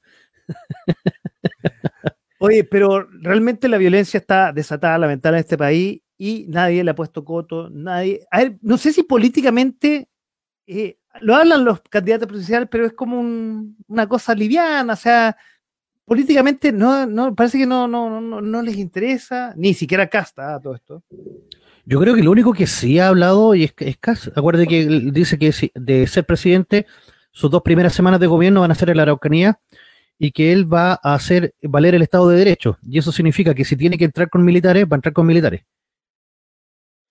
Ah, bueno, Cosa pero... que no le gusta, obviamente, a la gente de izquierda, pero, pucha, o sea, hay que, hay, hay que desarticular a estas bandas terroristas. Pero el resto, el resto en realidad no, no, no se pronuncia y realmente no. Y es lamentable lo que, iba a sacar, que iba a, a traer 10.000 carabineros más. ¿De dónde los van a sacar? Si la misma, son ellos mismos los que se han encargado de decir que los carabineros son tan pencas que nadie, que nadie entre a estudiar eh, a carabineros. ¿De dónde van a sacar los carabineros extra? Y como hablamos hace un par de programas de resumen hoy día Carabineros lamentablemente se está infiltrando justamente con algunos delincuentes que llegan ahí aparte de su familia. Claro. Antes, la gente, ¿qué es lo que hacía? El primer hijo heredaba las tierras, el segundo hijo se hacía sacerdote y el tercer hijo se hacía militar. Ahora, el hijo del delincuente se hace carabinero, el, el, oro hereda del imperio del, tráfico o de, los asaltantes, porque son mafias organizadas, ojo. Aquí no hay asalto, o sea, eh, cuando vemos los portonazos que hay, la cantidad de portonazos que, tenemos, es porque son bandas organizadas, bandas que se dedican a eh, estar vigilando constantemente a las personas, a los camiones, a los autos, los siguen a las casas. Entonces, no es que te pillen a ti de, desprevenido, ojo, eh, estaba abriendo la puerta y llegaron. No, te tenían fichado hace tiempo. Oye, y hablando de bandas, pero esta vez con cuello y corbata, es lo que está pasando, y perdón que te cambie de tema, es lo que está pasando en las eh, alcaldías de la zona oriente, y no solamente la de la zona oriente, pero digamos la más destacada es el ex alcalde Torrealba y el Vitagate, que abrió las puertas a muchos desfalcos de Lucas y de las famosas corporaciones en los municipios. También tengo entendido que por ahí el, delegado presidencial Guevara también anda como en la mira, pero es delegado presidencial, quizás no ande tanto en la mira por lo Arnechea también. Sí, eh, es brutal. O sea, la corrupción es que atacarla, no importa el color político que tenga, no importa el lado, la corrupción se te va a atacar siempre. Eh, bueno, recordemos San Ramón, ¿te acuerdas? Sin claro, eh, Recoleta, que tenía el tema de las luces, por ejemplo, con Itelecom, que se destapó ese caso también en Buena, me parece, y otras localidades de la séptima región, que estaba de Telecom, pero ahora se destapa el caso de Vitacura y las famosas corporaciones municipales, como lo que pasó con Lavín también en Las Condes, donde se... Tú decías hace un rato atrás que Lavín efectivamente está desaparecido. Sí. Mira, yo supe que andaba, que eh, quería ir de visita a la isla Palma de Mallorca. la dejo ahí nomás, la dejo ahí. Ya, perfecto. Y, también su, nuera tampoco está a vida, no se sabe nada. No. De, Katy. Y Katy dejó. A ver, perdón.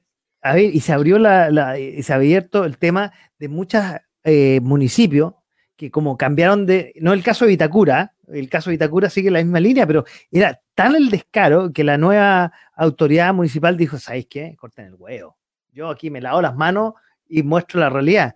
Pero, eh, y eso independiente de los colores políticos, es lo que ha pasado en las alcaldías con el cambio de color político en los municipios en Maipú, Viña del Mar, Reginato y toda su tropa está colgando, no iba a decir un exabrupto, pero colgando mal, digamos. Claro. Eh, bueno, San Ramón, eh, lo que fue antes de las elecciones. ¿Qué más? Se me está quedando. No sé si Estación Central también, acuerda que fue entregada a media, a medio morir saltando. Pero, sí, pero no, han encontrado todavía casos extraños en, en Estación Central.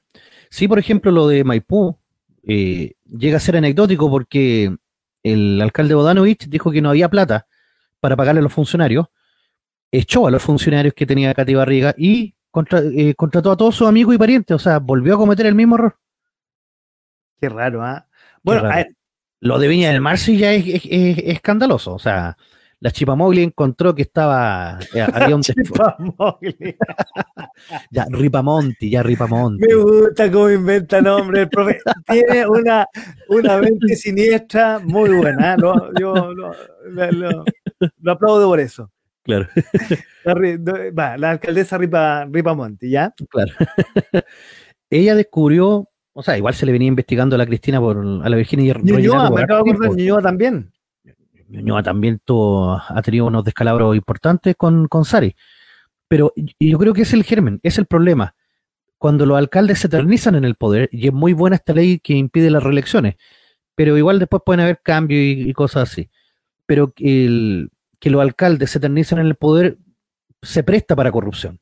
O sea, en Pudahuel con Johnny Carrasco, que estuvo más de 22 años en la alcaldía, se están empezando a destapar también cositas que, que existían eh, pagos por debajo a funcionarios que nunca fueron.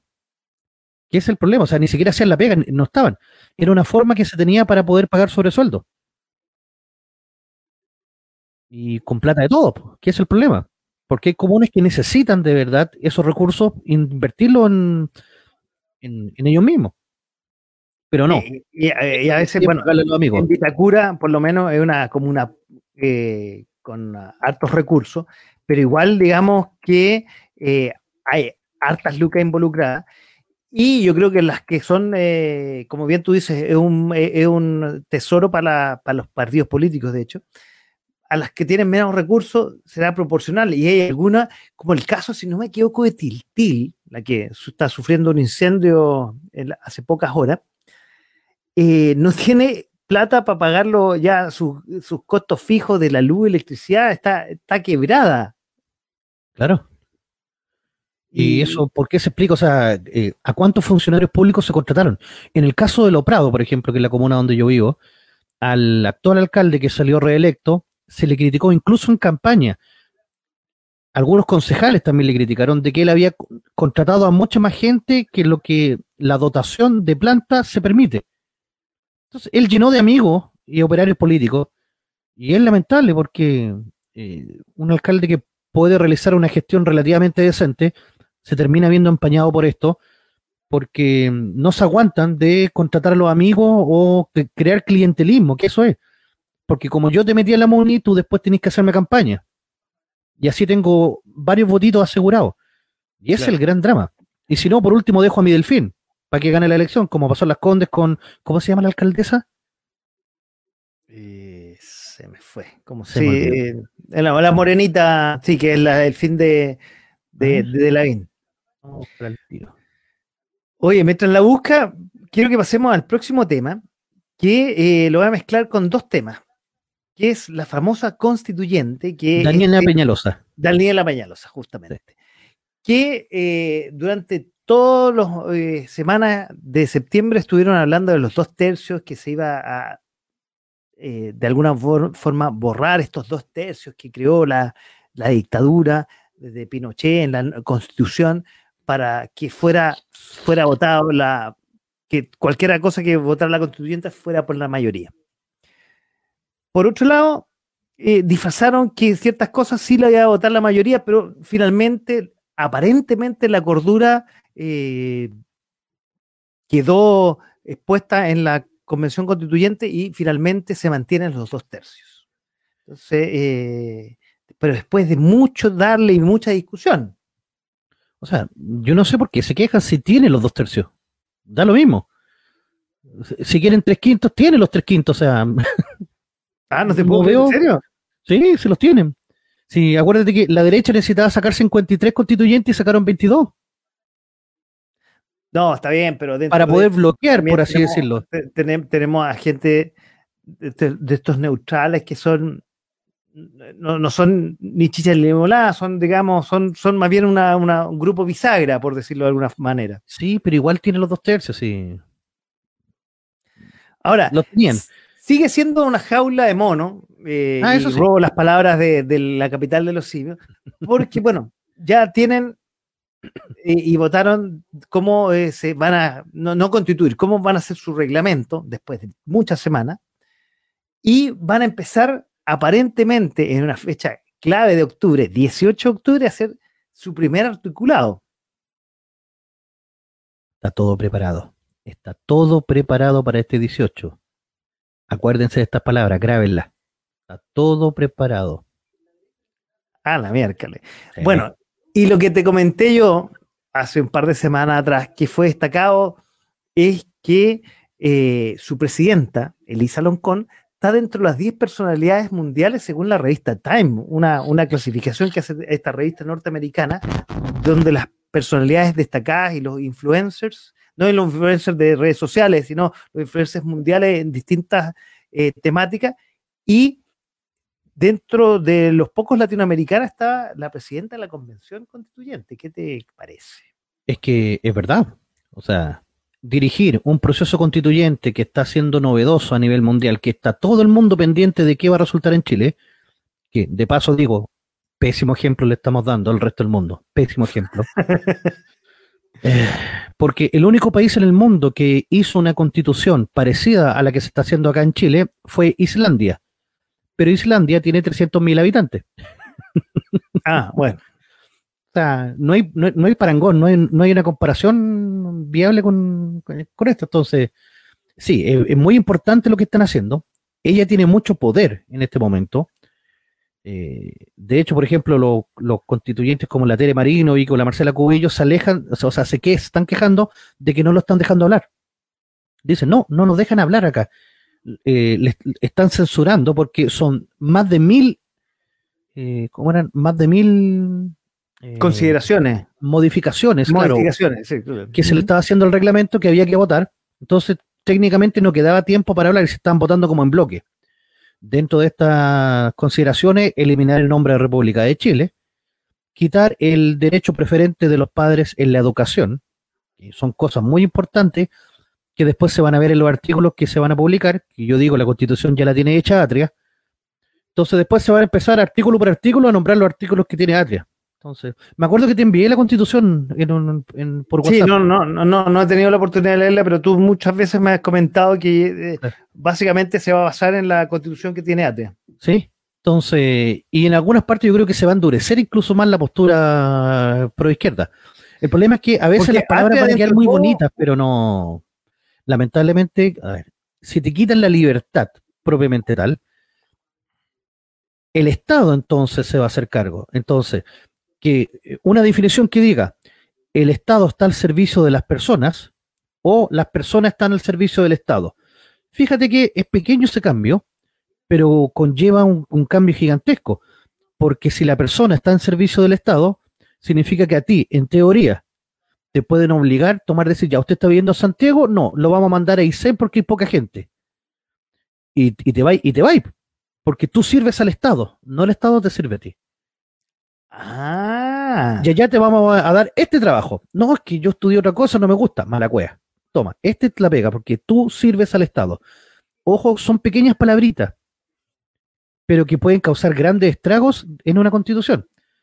Entonces, bueno, técnicamente sí. una coma puede ser muy significativa. Claro, claro. Entonces, hay que ver cuál es la labor que, que entregan estos constituyentes, leerse la constitución en serio y ver si nos conviene tener esa constitución o quedarnos con la que tenemos.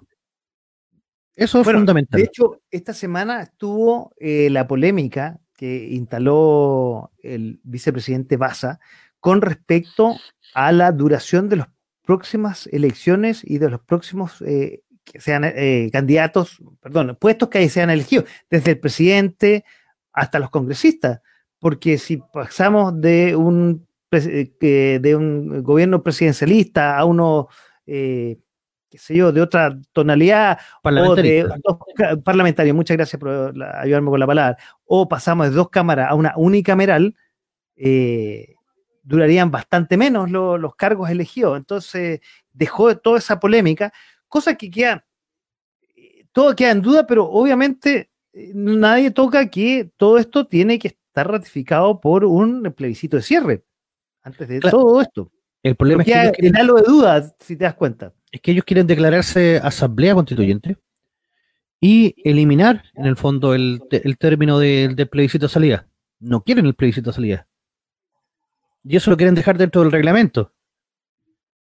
Entonces, es súper complicado lo que va a ocurrir de aquí en adelante, porque si no se comportan bajo las reglas con las cuales fue constituida esta asamblea constituyente, o sea, esta convención constitucional, a la larga, eh, pueden transformarse ellos mismos en inconstitucionales.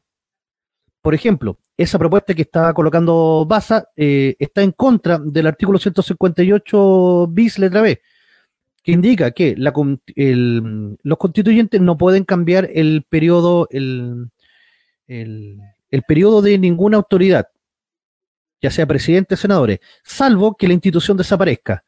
Y aquí hacen, por ejemplo, que digan, como tú dices, que sea unicameral, que por lo tanto el Senado o la Cámara de Diputados va a desaparecer, entonces ahí sí se podría cortar el, periodo.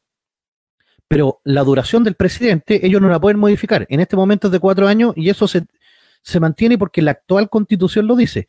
Independiente que ellos hagan una nueva constitución, no pueden llegar ya a cortar el periodo presidencial. Claro, y hay que, hay que pensar que la constitución, en teoría, tiene que ser ratificada por todos los chilenos, no porque ellos la escriben, va a estar escrita en piedra de hecho, hemos hablado en más de alguna oportunidad en este programa en la capital de los simios, que, eh, bueno, hay mucha gente que ya está muy desencantada con la constitución y que, eh, que fue parte del 80%, y que hoy día no estaría votando por la convención y que eh, podría no votar por la nueva constitución con la plebiscito de cierre.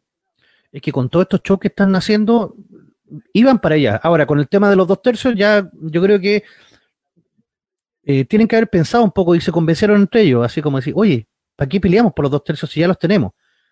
Y aparte, si cambiamos el tema de los dos tercios, va a perder legitimidad la misma constitución. Entonces, mejor no meterse en problemas. Si igual vamos a sacar los artículos que queramos, no, no va a ser necesario discutir con la oposición, porque los votos están. Oye, bueno. Oye, pasemos a otro tema porque este tema es, mm. complejo y vamos a seguir hablando mucho rato. Oye, eh, quiero dejar para el final del tema nacional, que ya se olvidó, pero volveremos lo, lo, nuestra selección, la roja, eh, que no remonta, entonces lo voy a dejar un poco para final. Pero hablemos un poco, quería mezclar esto de, de, la convención con el presupuesto, pero el presupuesto no lo voy a tocar para seguir con otros temas porque se presenta un, presupuesto, lo voy a nombrar nomás, un presupuesto para el próximo año con el nuevo gobierno de 82 mil millones de dólares y una reducción del gasto público. Y una polémica ahí porque la convención constituyente quería pedir más lucas para seguir, eh, eh, seguir trabajando. Más y más les dijo que no. claro. Oye, bueno, pero nos vamos, ya que hablamos de la convención constituyente, vámonos al Parlamento. Ahí se está discutiendo, y en el Senado, el cuarto retiro, que ya pasó en la aprobación de la Cámara, también se va a discutir la ley de aborto. Y no sé qué habrá pasado con la ley corta de las pensiones, que se supone que era un obstáculo para el cuarto retiro, pero el cuarto retiro está casi pavimentado, no menos en la, Cámara de Diputados ya salió, y hablábamos un rato atrás que sería el gran caballito batalla de la senadora y candidata presidencial eh, Jana Proboste. O su tumba. O, su tumba, claro. Eh, eh, es, la, apuesta mata o muera en el fondo. Claro, porque en el fondo va a depender de ella, de su capacidad de, liderazgo y de que no le hagan la cama. Ojo, ojo con Jimena Rincón, que yo creo que aquí la va a cobrar. Aquí la va a cobrar. Ah, Mércale. Jimena Rincón es la presidenta del Senado en este momento. Y, quedó con sangre en el ojo, efectivamente. Sí, porque ella la bajan de la candidatura. Ella ganó una interna en la democracia cristiana y la bajan a Deo, porque ya no te marcaba más en la encuesta. Y se ha ido desinflando ya así, pero va en y, se, ha ido desinflando porque, a ver, ¿cómo, recordemos cómo ella logró esta candidatura. Porque como presidenta del Senado tomó una actitud bastante dialogante, bastante de, de, digamos, de, estadista, por decirlo de alguna manera, pero siendo ya candidata presidencial, que se demoró harto, ¿te acuerdas? Lo, lo comentamos en su oportunidad, no, no salía como que querían, que no salía, todos sabían, pero ella no se decía, pero ahora ya es luchadora y peleadora, y lo vimos en el primer debate presidencial, donde esa estadista y todo esa, esa, e, e, esa escenario, esa toda postura, desapareció. Una estadista que se basa en Wikipedia. Qué patinazo se pegó ahí. Qué patinazo se pegó ahí. Uh, pero bueno. Claro, mira, recordemos un poco. ¿Qué pasó con Mónica Rincón y Jana Proboste? Mónica Rincón, o sea, Mónica Rincón, Jimena, Jimena Rincón. Jimena, Rincón. Estaba lista como candidata presidencial. Iba a inscribir su primaria con Maldonado y con Narváez. Ah, esa noche que Maldonado llegó como Han solo. Esa noche que Maldonado llega solo, que durante el día se baja Narváez y dice, no, no, no voy a ir a primaria, no, no, no vamos a hacer nada al final. Primero fue Heraldo Muñoz. Acuérdate que Heraldo Muñoz le había ganado a. A Vidal. A Vidal, al Pancho Vidal. Entonces, Heraldo Muñoz era el candidato y se baja.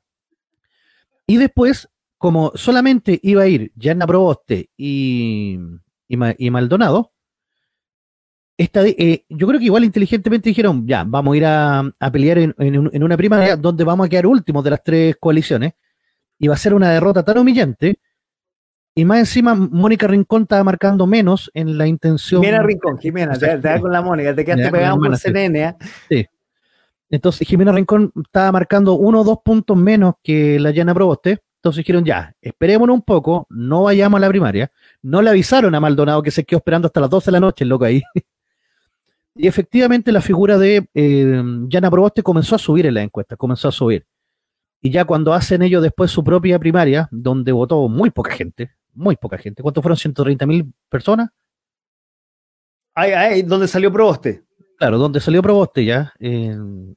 y dio paliza a Proboste, pero porque venía marcando más dentro de la, de la encuesta. Claro, el problema es que, Proboste no, tuvo donde crecer, porque si crecía más para la izquierda, tenía a Boric. Exactamente. Que tenía capitalizado ese sector. No podía crecer hacia la derecha, porque ahí estaba um, Sichel. Claro, que Sichel está muy relacionado con la derecha, pero un poco, nos fuimos un poco del tema de lo que se viene ahora en el Senado. Ah, sí, ya. Que se, a ver, se viene la ley de aborto, se viene eh, el cuarto retiro, y no sé qué pasó al final con la ley corta de, pensiones, porque al final... No, como que no la pescaron. Nadie, nadie se está preocupando de las pensiones. De la Ojalá desaparezcan las AFP para la, izquierda y, y siguen con el tema más, no, no lo dicen explícitamente, pero el no más AFP sigue dando vueltas porque está debajo de la mesa, parece el quinto retiro. Y hoy día Sichel dijo, retiremos el 100%, o sea, desarmar el sistema, no el sistema de pensiones. Pero se viene el aborto y el, el cuarto retiro. Y, el cuarto retiro. Ya, mira, el cuarto retiro. ¿Cómo lo ves? Mira, eh, pasó apenas, apenas en la Cámara de Diputados y fue porque le encontraron a Sichel que había sacado su plata porque los tenía más o menos alienados de que no, de que votaran en contra. Pero al saberse que había sacado la plata y toda esa cuestión, ya se fue a la cresta y los diputados que dependen eh, van a ser reelectos. Entonces, no quisieron quedar como lo malo de la película, pasó. En el Senado ah, no va a pasar. Ganó por un voto. por un voto. Fue, muy peleado. Pero en el Senado no va a pasar. Yo te aseguro que el cuarto por ciento no, o sea, el cuarto retiro no va. Porque hay senadores que no, no pelean su reelección, porque tú sabes que se coge por. Sí, sí y además unos que ya se van a retirar, de hecho. Claro, entonces. que ellos, retirar por, por ley. Ellos ya dijeron que van a votar en contra. Hay de izquierda y de derecha, ojo, esto es transversal. gente que dijo que no va a apoyar el cuarto retiro, porque efectivamente son un poco más conscientes, este cuarto retiro va a generar inflación, ya tenemos una presión inflacionaria, pero va a generar sobre todo inflación en productos eh, más caros. Porque, ojo, es poca la gente que va a poder sacar plata. Se calcula que el 60% ya no tiene fondos. Absolutamente, claro. Entonces, va, eh, este, cuarto retiro era sin cobrar impuestos. Lo único bueno era que los papitos corazón iban a tener que pagar el, el 100% de la deuda que tenían. Independiente que ellos sacaran o no la plata, se les cobraba igual. Ahí ya no había negociaciones ni nada por el estilo. No, Por eso el candidato vuelve a Chile sin problema. Claro. claro, ahí volvería sin, sin, sin, mayor inconveniente. Pero, como te digo, en el Senado no va a pasar. Entonces ah. va, a ser, va a ser tema de Jana Proboste, que primero dijo que estaba en contra, después dice que está a favor, pelearlo. Más encima, ¿Cuándo se va a pelear esto? Esta semana ya está copada la agenda legislativa del Senado. Tendría que entrar la próxima semana, o sea, la semana del 10 de, de octubre. Y recién ahí va a entrar a la comisión de Hacienda ahí del. Senado. Y se va a acercar cerca al 18. Se va a votar el lunes o martes, lunes 18 o martes 19 se va a votar. Claro. A más tardar día miércoles 20 y el 21 tenemos debate. Ándate. Se le pone pesada la pista a Yana Proboste entonces. ¿eh? Si Yana Proboste no es capaz de sacar ese cuarto retiro adelante, será su tumba política. Te lo aseguro. Porque se le van a sacar en cara a todos los candidatos. Así como, ah, y tú no fuiste capaz de mover unos cuantos senadores y querías gobernar el país. Bueno, y ya vienen picadas, lo hablamos un par de minutos claro, atrás. Ya vienen picadas. Picada. Ojo, que todo va a depender. Mira, yo, yo creo que esta elección se va a jugar mucho en lo que pase esa semana de octubre. Yo creo que va a ser la semana más importante del año. Porque en esa semana del 18 de octubre comienzan las campañas electorales, tenemos debate y va a depender de qué tan la cagá quede del 18 y 19 en el país, que esto puede favorecer a Sichel o Cast. Porque bien, mucha bien, gente va a decir, ya sabéis que me tienen chatos estos locos, de nuevo están leseando ahí, quemando, rompiendo. Imagínate hagan cagar el metro. Toda esa gente bien. que va a tener que caminar le va a echar la culpa de frentón a los que apoyen estos movimientos, que van a ser los grupos como Meo, Artés y Sichel. Se, le va, se les va a culpar de todo esto. Entonces, va a ser una gran oportunidad para que crezca Franco Parisi, Sichel y Cast. Pero yo creo que el que más puede sacarle provecho a todo esto es Cast, porque se viene el debate, el 21. Entonces, y va a estar todo muy fresquito. A todo esto tú hablaste el 18, me contaba mi madre que leyó por ahí, y creo que ustedes también lo dijeron en la capital de los simios, hablando de los inmigrantes, y voy a retroceder dos segundos para atrás, que hay mucha cantidad de inmigrantes que llegaron que son venezolanos infiltrados. ¿Sí? Hablando del 18 de octubre y preparando un poco lo que podría venir para esa fecha. Es que vienen para eso, o sea, si, eh, está claro, vienen con, un, vienen con un objetivo, por eso digo, está todo el plan armado ya. Esta no va a ser una, eh, una salida a las calles espontáneas como ocurrió con la Marcha del Millón. No, esto está preparado para dejar la cagada en Chile. Imagínate, ya Oye, quemaron la planta de Carosi en, en el sur. Ah, en pero eso no, eso fue, no me, no, creo que fue algo premeditado, no tenía idea. no, no, no sabía. Sí. Oye, sí. pero hablando de cagar, para, para eh, no, no seguir andando el 18 de octubre, que lo vamos a seguir escuchando probablemente en la, eh, en la capital de los simios, y a, a final de mes el, eh, probablemente va a ser uno de los temas en el próximo, en el próximo mes. ¿La ley de aborto quedará la cagada o va a pasar nomás la ley, la ley de, de aborto en el Senado? Uf, yo no creo que pase en el Senado tampoco. No, no creo que tenga muy, los votos necesarios. Todavía es muy, y decir convencional, no es la palabra, ¿eh? tradicional. Sí. sí. El, Senado, el Senado es mucho más viejo que la Cámara de Diputados. Y hay mucho, eh, hay grupos demócratas cristianos que son pro vida. Entonces, independiente de que la derecha. No como la FP, pueda... no, no, nada que ver con la FP. No, nada que ver con la FP.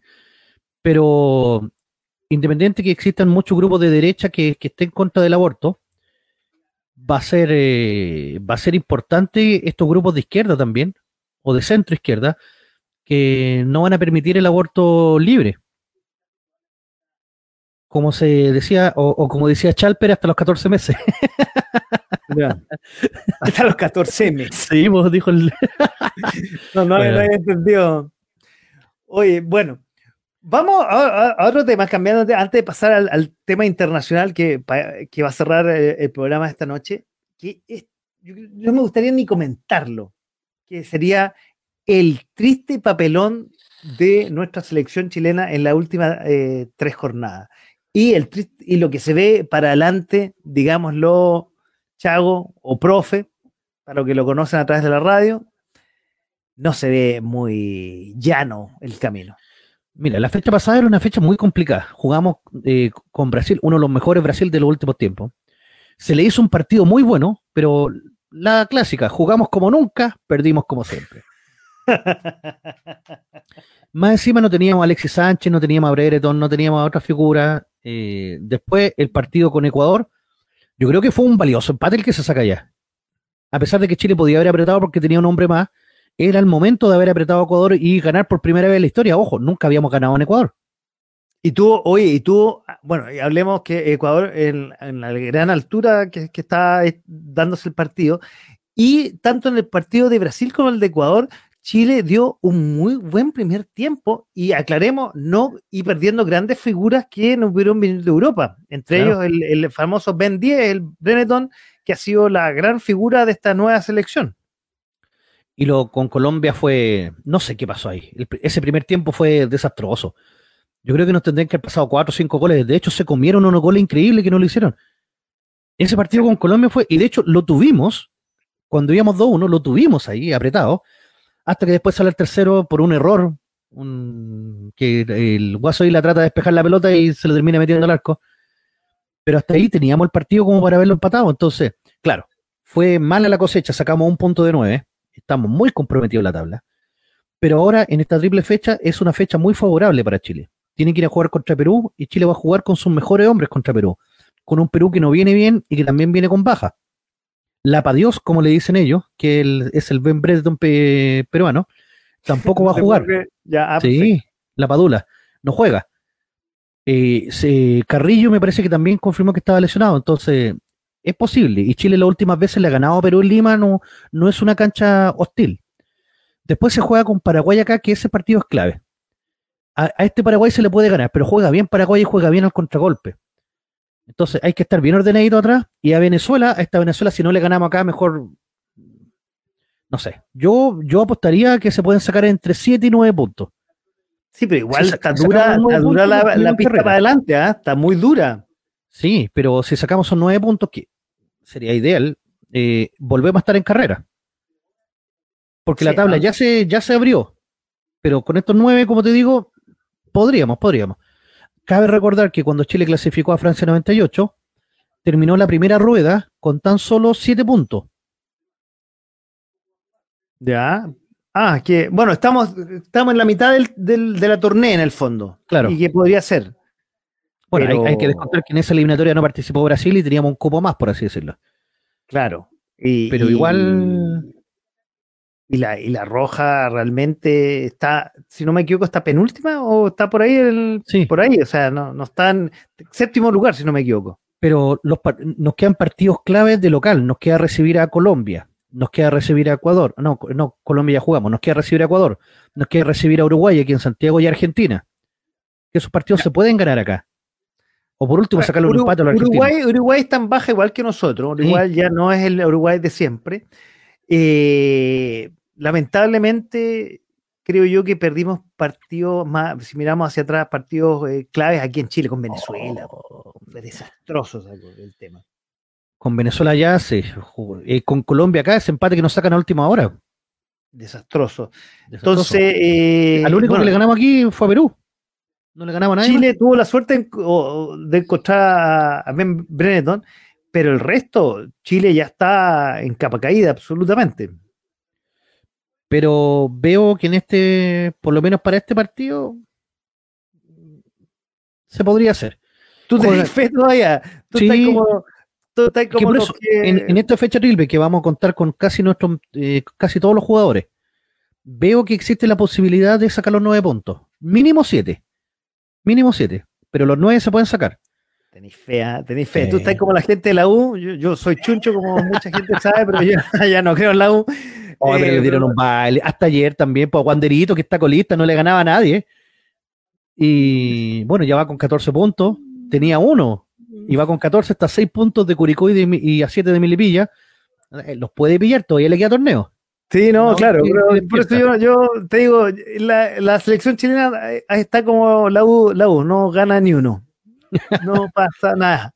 Y te digo, y no es problema de las artes, ¿ah? yo creo que Lazarte ha hecho lo, mejor que ha podido. Quizás no ha armado ciertas, sobre todo con ese partido con Colombia, y sobre todo que, bueno, él justo era con el ex entrenador de Chile, que ese, ese que dejó el desastre en, la selección. Pero Rueda te leyó el partido de una forma, o sea, sabía lo que iba a hacer Chile y, y, contrató con eso. Absolutamente, Rueda, no me acordaba el nombre. Sí, con eh, Brasil, por ejemplo, el eh, Tite cambia a Maicon de posición, es, eh, sobrecarga al Guasoila y Chile desapareció el segundo tiempo con un puro cambio táctico dentro de la cancha. Pero, pero espérate, y no solo desapareció con respecto a eso, Chile tampoco con los eh, elementos que hay, ya son, recuerda que ya son viejitos, ya, mm. el promedio de edad creo que es sobre los 30 años, entonces segundos tiempos ya no aguantan como aguantaban antes. Mira, mira los torneos internacionales donde están los, jugadores todavía. O sea, no están jugando, no están teniendo el rendimiento ni los tiempos de fútbol que tenían antes. Eso es verdad. Y Por eso tienen que, entrar a matar en el primer minuto. O sea, en Lima hay que salir a ganar del minuto uno. Sobre todo con, Sánchez para poder aprovecharlo por lo menos en un primer tiempo. Sí, claro. Y después anda a acostarte porque Sánchez ya con oxígeno nomás. Chao. Claro. Absolutamente. 7 de octubre, el primer partido. Con respecto a, perdón, ¿cuándo fue? ¿Cuándo el 7 de octubre, primer partido. Perú. Ahí tendremos nuevas noticias de la Roja que, eh, bueno, yo antes le tenía más fea, pero bueno. Oye, eh, cosas que también pasaron este mes, pero las voy a, tocar como titular. Eh, la UEF superó los 30 mil pesos, dado lo que hemos hablado de la inflación y la cantidad de retiros que ha sobrecalentado la economía. Y esto que le ha gustado al profe, que el retorno del el hijo pródigo del Frente Patriótico Manuel Rodríguez, Raúl Escobar Poblete, que llegó a Chile para enfrentar el juicio por crimen a Jaime Guzmán, que yo no entiendo por qué volvió si se puede hacer online. Pero bueno, pero eso para cómo tocarlo no lo vamos a ahondar, profe, pero hay temas internacionales que quisiera tocar para ir cerrando el programa ya de esta noche. Te voy a tocar varios temas y tú eliges por cuál. Uno, eh, Argentina y la crisis del gobierno por malos resultados en las elecciones primarias y lo que está pasando entre Cristina Fernández y, Fernández, el presidente. Eh, lo que está pasando en la, isla, Palma con el tema volcánico, tú, algo lo dijiste en tema de broma. Angela Merkel que deja, se deja cerca en y las elecciones en Alemania, la crisis carcelaria en eh, Ecuador, Inglaterra con los problemas de abastecimiento post-Brexit y la quiebra de la empresa más importante de China que ya dejó de ser Ever Grande, es Ever Quebrada. ¿Por dónde quieres empezar para ir cerrar la parte internacional cerrando este programa? Y partamos con nuestros vecinos. Bueno, partamos con nuestro vecino y le mandamos saludos a, nuestro gran auditor de Argentina y gran eh, colaborador también de la radio, don Andrés. un muy buen saludo a don Andrés. ¿Qué pasó en Argentina? Pasó las paso. Estas elecciones primarias muy raras que, tiene Argentina, es muy raro lo que hacen los argentinos, porque en esta elección no se escogió nada. Lo único que hizo fue es una gran encuesta, un medidor de fuerzas que es obligatorio. Es un barómetro, eso sí, es un barómetro. Un barómetro que lo único que hace es limpiar a los candidatos que tengan menos del 3% de los votos para afuera.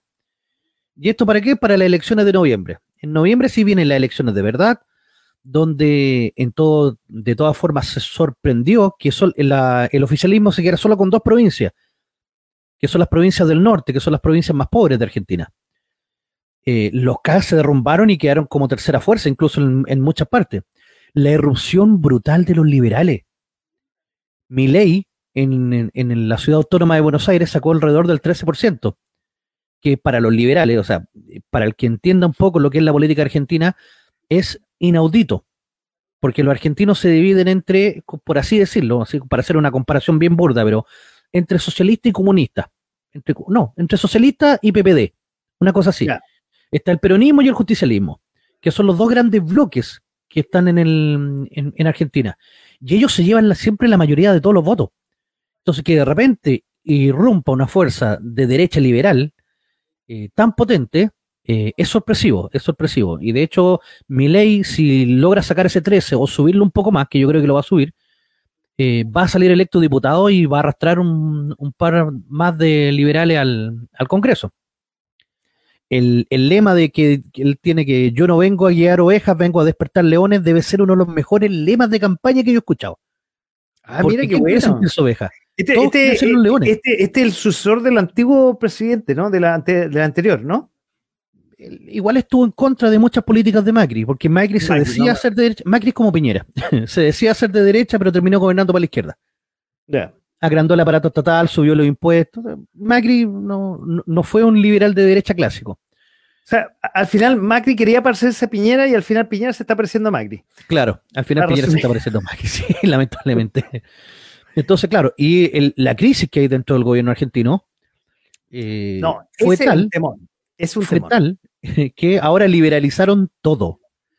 Sacaban, ya no, ya no es necesario andar con mascarilla, ya no es necesaria, eh, sacaban todas las prohibiciones, sacaban todo mm, eh, las restricciones, el país se abre, vuelve a, funcionar la economía, vuelven a llegar los turistas.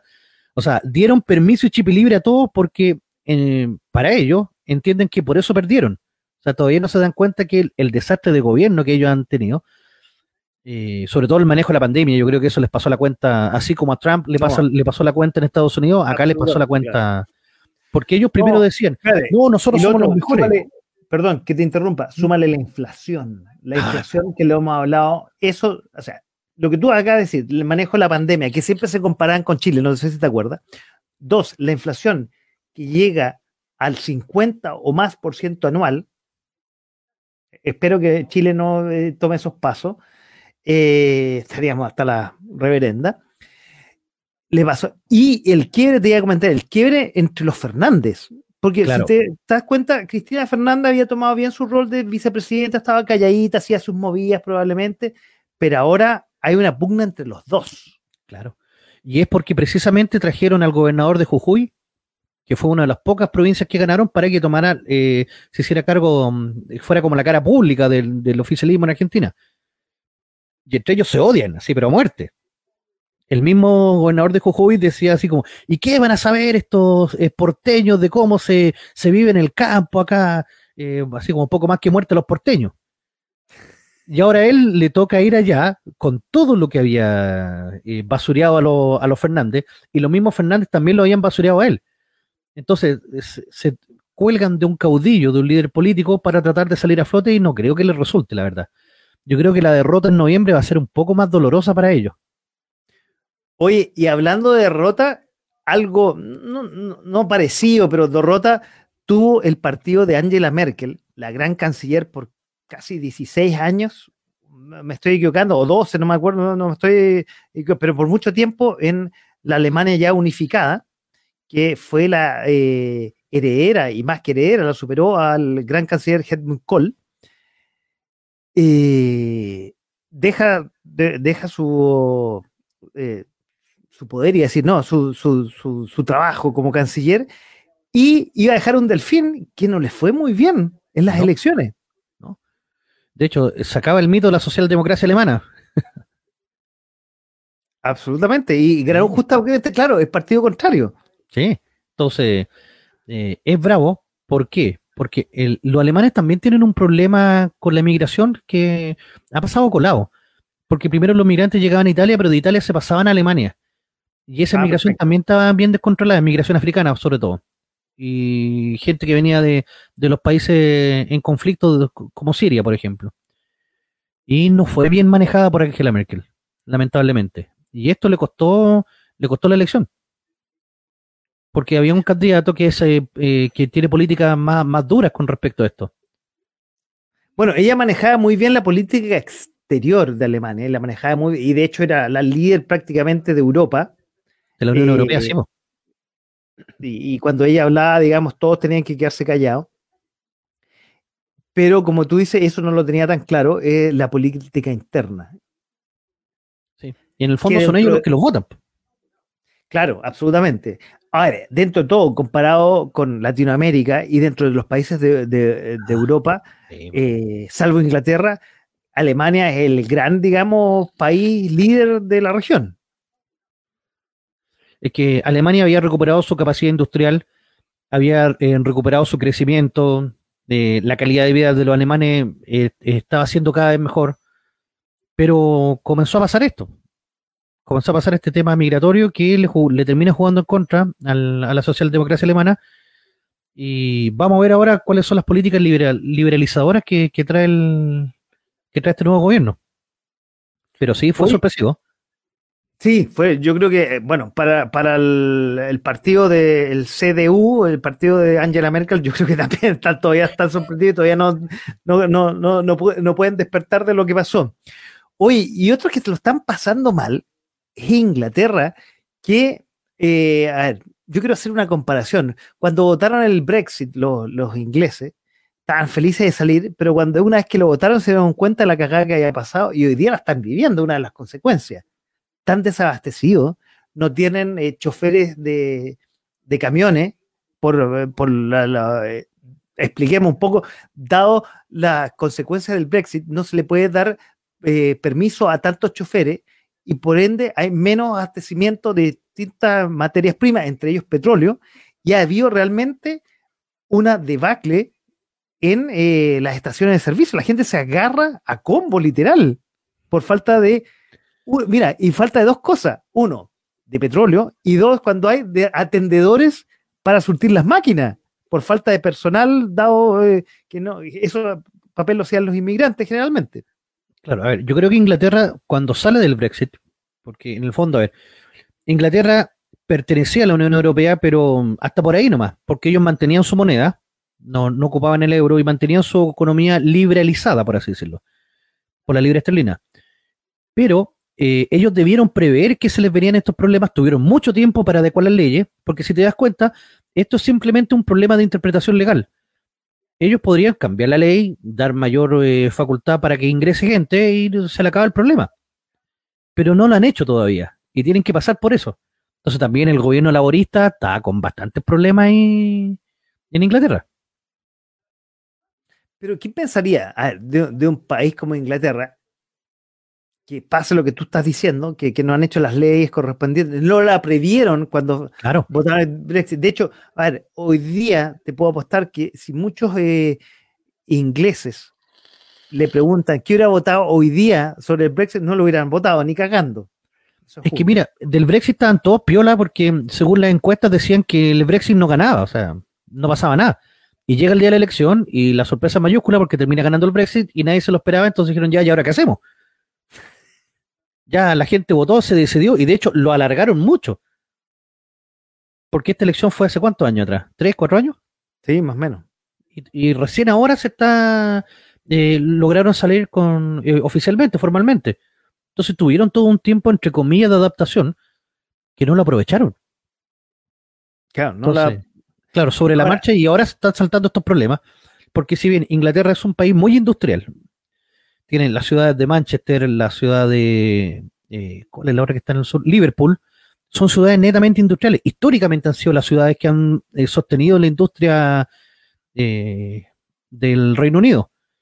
Más Cardiff y otras ciudades también del resto de los países que, pertenecen al Reino Unido. pero claro, si no tenéis la materia prima como el petróleo, no tenéis cómo transportarla, difícilmente pueda seguir funcionando el, la economía, a menos que vuelvan al carbón. Cosa que no creo. No, creo, no creo tampoco. Volver a la época victoriana con esas calles llenas de neblina por, claro. por el carbón. No, pero, a ver, y otra cosa que te voy a contar, increíble cómo la barbarie, cómo se supone que estamos hablando de una, una, un pueblo bastante más civilizado que los latinoamericanos, o por lo menos que nosotros. Ojo, los latinoamericanos. Los ingleses son bravos y son bien, eh, en su esencia, son súper peleadores. Pero Siempre han sido así. Las peleas en la calle, pero son. No, no, no he logrado ver las peleas en la calle, pero yo sé que el, inglés es bueno para la mocha. Lo tiene como su cultura, en su ADN el agarrarse a combo. Tipos que decían, oye, los surtidores que eran 10 litros, pusiste 11, ¡pum! Combo al tiro. No. Oye, eh, bueno, pasemos a, lo que está pasando, que eh, digamos, eh, en la isla de Palma Mayor, que aquí es más bien algo en la naturaleza. Qué increíble cómo una isla desapareció prácticamente por la erupción de, del volcán que, está ahí en, la isla. Una isla volcánica, en algún momento tenía que salir el volcán nuevamente. Pero... Y bueno, esta, esta erupción nos, permite poder ver cómo eh, son las llamadas erupciones hawaianas. A ver, ¿cómo son? ¿Cómo la isla? ¿Cómo me, mezclaste la isla? Ahí, me, Mira, eh, dentro de los tipos de erupciones está la erupción eruptiva, que es la clásica erupción de volcán que uno ve que sale mucho humo, flujo piroclástico. Están las plinianas, que la lava sale de a poco, pero por un, por un costado, hasta que explota y sale más viscosa. Y existe la erupción del volcán hawaiano que se denomina, que es donde el volcán es de poca altura empiezan a expulsar lava en forma muy lenta. No hay estas grandes torres que hay. De, es lo que pasó en Puyehue hace un par de años atrás. Mm, no, porque en Chile tenemos volcanes eh, vulcanianos, por así decirlo, que son las clásicas erupciones violentas. Pero acá no, en, esta isla, y por eso que tú ves que la lava avanza despacito. Despacito, sí. Va, el, eh, lo bueno es que te permite salir corriendo. Sí, claro. Lo malo es que tenéis que ver cómo la lava comienza de a poco a comerse tu casa y no la podéis parar. O sea, debe ser desesperante eso, de ver que tu casa está en el camino. Oye, una isla que vivía mucho, mucho jubilado, jubilado con hartas lucas, o sea, y que su casa quedó debajo de la lava, claro. Y perdió, salvo una que es la casa isla, que, es muy bonita la que se salvó. Pero... así que no, no, no sé cuánto van a volver los, dueños de esa casa. Pues, el, día... el problema es que la tierra va a quedar mm, yerma por muchos años, décadas. Van a pasar hasta, que se puede volver a reconstruir ahí. O sea, tú podés sacar la, roca volcánica que quedó, pero va a quedar un suelo estéril porque ya fue arrasado y quemado. Entonces, lamentable porque esta isla sobrevivía del turismo. Era muy importante el turismo en, en, en La Palma, en la ciudad de Mallorca. Eh, bueno, está Menorca por el costado también, pero no, esa no sufrió tanto, tanto daño. Lo que va a sufrir ahora es cuando, y, un pues, problema que decían cuando, y que ya está, ya, está pasando, cuando eh, toda la lava volcánica y, y todo el tema químico llega al mar, porque va un poco a matar todo el ecosistema marítimo. Claro, porque va a sobrecalentar el, la temperatura del océano. Entonces, no, sí, es bastante complicado el, tema ecológico que se viene y esa gente lamentablemente yo creo que no va a poder volver a su isla. No, por un buen tiempo, entonces van a tener que radicarse en otro lado. Ahora, de que ha sido espectacular la, erupción como tal, como erupción, sí, porque como te digo, eh, muy pocas veces nosotros podemos ver este tipo de erupción de volcán hawaiano. En Hawái se ve claramente y ellos están preparados para eso, pero que sucediera en Palma de Mallorca un pulso así, Wow. Y, una isla que yo no tengo claro, pero no debe ser muy grande tampoco. No, no, sí, son chicas. Eh, junto con las Azores que están más abajo, que también son islas volcánicas, y en algún momento les puede pasar lo mismo. O sea, es complicado.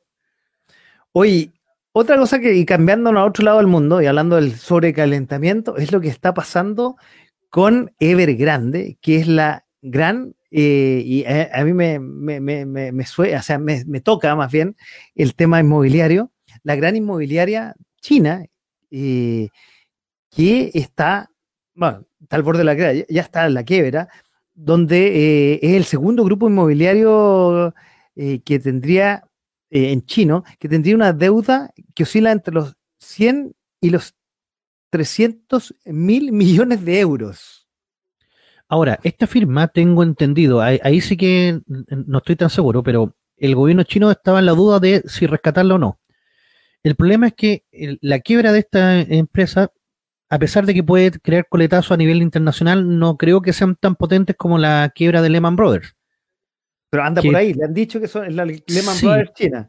Claro, pero la diferencia es que esta empresa tenía fundamentalmente sus capitales en, en mismo China y estaba construyendo en China y se dedicaron a hacer burbuja inmobiliaria porque estaban construyendo muchas muchas casas que al final no, no terminaron vendiendo. Y ahí, y ahí radica gran parte de su deuda. A diferencia de Lehman Brothers, que ellos sí vendieron las casas, pero las vendieron eh, y la gente quedó sin trabajo y no pudo pagar los créditos. Y esa fue el, el, el que se dio. Es parecido, pero es distinto, tienes razón. Bueno, aquí hay, bueno, hay, hay mucha gente que, que, pagó, porque obviamente construía grandes eh, millones de metros cuadrados, que ya había pagado su, su hogar. Eh, no creo que haya sido inversión, no creo que los chinos estén todavía en esa. Eh, y quedaron con. Perdieron las lucas y hasta ahí nomás llegaron y cagaron. No, y, no, sé si, como bien tú dices, el gobierno chino ponga algo para que eh, revierta la situación, por lo menos de los que compraron sus bienes raíces. Lo que creo que puede traer esto y que nos va a afectar lamentablemente de nuevo a nosotros por estar tan expuestos a la economía mundial es una baja en los commodities. Porque el cobre, por ejemplo. Principalmente el cobre. Eh, los chinos van a demandar menos cobre, porque si no están construyendo, o esta empresa que se dedica a construir no construye, algunas van a tomar su lugar, pero igual la demanda va a bajar mucho. Entonces, el precio del cobre va a bajar. Y por eso encuentro igual ah, ah. responsable lo que hizo el gobierno de achicar el presupuesto. Muchos se quejaban y se enojaban, pero pucha, hay que tomar en cuenta estas cosas internacionales, porque estábamos teniendo un presupuesto con un cobre casi en 4 dólares, y de la noche a la mañana ese cobre se puede desplomar a 2 dólares, por ejemplo, que es casi el costo de producción, y las ganancias van a ser muy, muy bajas, entonces el fisco se va a llevar poca plata ojo con, eso que puede, le puede pegar duro a algunas empresas mineras, sobre todo a las medianas mineras que hay en Chile, que pueden ver, eh, eh, pueden ver afectada su producción y va a quedar gente cesante con eso. Sí, va a traer unos coletazos realmente importantes. nos va, a tocar más duro, como siempre. Bueno, como siempre. Oiga, y hablando de coletazos, y para ir cerrando, profe, el programa de esta noche, eh, a tu entender, ¿cuáles serían los coletazos que vienen para el próximo mes que habría que estar atentos? Atentos. Bueno, lo hemos dicho el cansancio en este programa. 18, 19 de octubre, junten agua. Compren mercadería no perecible. Eh, sáquenle una foto a su supermercado favorito porque puede que de un día para otro desaparezca.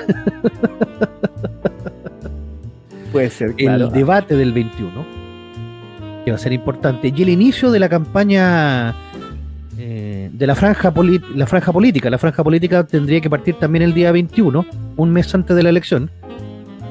Y, y cómo, a ver, cómo Cast y Parisi van a tratar de eh, capitalizar, por así decirlo, este patinazo que se acaba de pegar Sichel.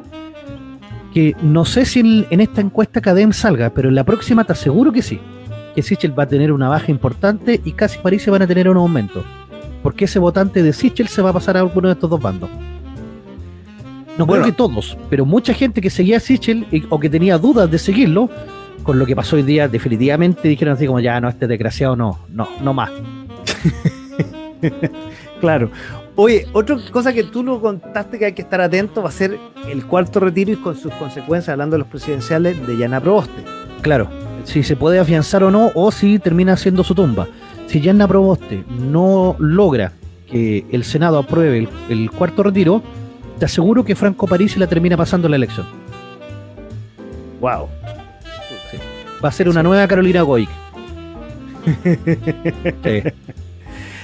Bueno, lo otro que, que, yo creo que estar atento, aparte del 18 de octubre que tocaba decir, los articulados que se vienen de la Convención Constituyente se empieza a escribir la constitución y ahí vamos a tener claro si el Estado está a servicio del hombre o el hombre al servicio del Estado. Ojo con eso.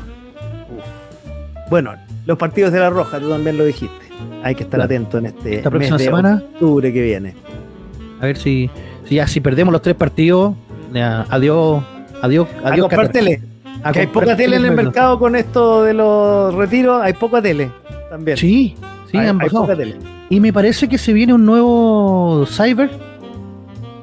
Porque estaban hablando, he, visto que varias empresas para el para este fin de semana, me parece, que están estaban con, algo de Cyber. Pero hay empresas que se han retirado todo esto. Yo creo que por lo mismo, porque no tienen mucho que ofertar. Porque el Black Friday, ese es en noviembre, ese es después del Día de Acción de Gracia en Estados Unidos. Sí, claro. Entonces, como el día de acción de creación jueves, esto el, el Black Friday se hace el día viernes, eh, como para enganchar comercio, que es el oficial, por así decirlo. Y el otro está en mayo, a fines de mayo. Pero ese ya que vamos, a ver, vamos a ver qué pasa. Sí. Oye, profe, una vez más, se ha hecho corto el programa, ya tenemos que ir cerrando. Muchas gracias por eh, acompañarnos esta noche a revisar lo que pasó el mes de septiembre, que fue un mes redondito. Eh, hubo algo de zapateo, hubo algo de cueca, algo de chicha, pero se vienen los últimos tres meses del año van a estar muy entretenidos a nivel de noticias. Y esto se pasa rapidito, porque es como psicológico. Llega el 18 de septiembre y de repente, ¡pum!, está en fin de año. No te das ni cuenta cómo llega la Navidad y el Año Nuevo. Y vamos a estar dándonos abrazos. Esta vez sí que vamos a poder estar abrazos. Y como le dije yo el otro día al profe, uh, tengo un miedo a juntarme bebé porque sé quizás cómo vuelvo. Oye, pero bueno, así nos estaremos juntando y ojalá, como te dije fuera de micrófono, que el próximo recuento ya sea quizá de a poco. El sin mascarilla, no sé, pues, y sea totalmente en otro lugar, en vivo y en directo, ya mirándonos a la cara. No es malo. Profe, gracias por estar esta noche con nosotros eh, comentando el resumen del mes de septiembre. como siempre yo digo, quiero agradecer a todos los que estuvieron al otro lado del micrófono y al otro lado de la pantalla. Oye, y como siempre hay que despedir el programa con música. Exacto. Y estuvimos hablando del tema de la inmigración en gran parte de este programa. Y aunque tú no lo creas, Led Zeppelin tiene una canción que se llama The Immigrant Song, que yo la elegí porque es como, viene al tema, o sea, la canción del inmigrante. Es la primera canción del tercer álbum de la banda Led Zeppelin, que se llama Led Zeppelin 3, la, eh, la banda de Jimmy Page, entre otros, y Robert Plant, editado en 1970 y lanzado como sencillo el mismo año, siendo la primera vez que Led Zeppelin alcanzaría a estar entre los primeros puestos de las tablas eh, en Estados Unidos, en los rankings, imagínate. Me perdí un poco aquí con el relato. Es, es cantada desde la perspectiva de los vikingos remando al oeste escandinavo en búsqueda de sus nuevas tierras. Y su ritmo regular evoca la determinación de los exploradores y sus remos golpeando en el agua. Y la letra hace explícita la referencia a las conquistas vikingas a la antigua religión de los nórdicos. Así estamos terminando el programa de recuento del mes de septiembre, en este de a poco sin mascarilla, con la compañía siempre grata del profe. Un saludo a todos y nos vemos y nos escuchamos el próximo mes. Chao, chao, buenas noches.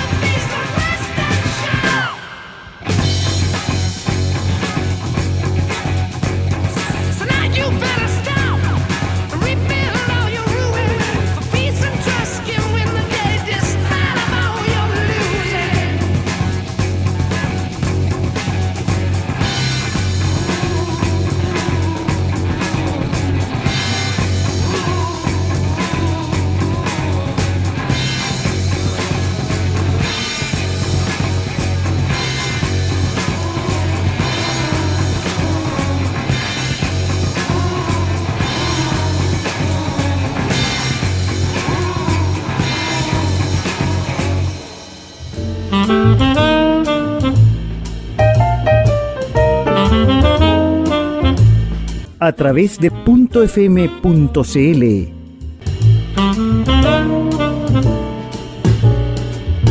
Esto fue de, a poco, sin mascarilla.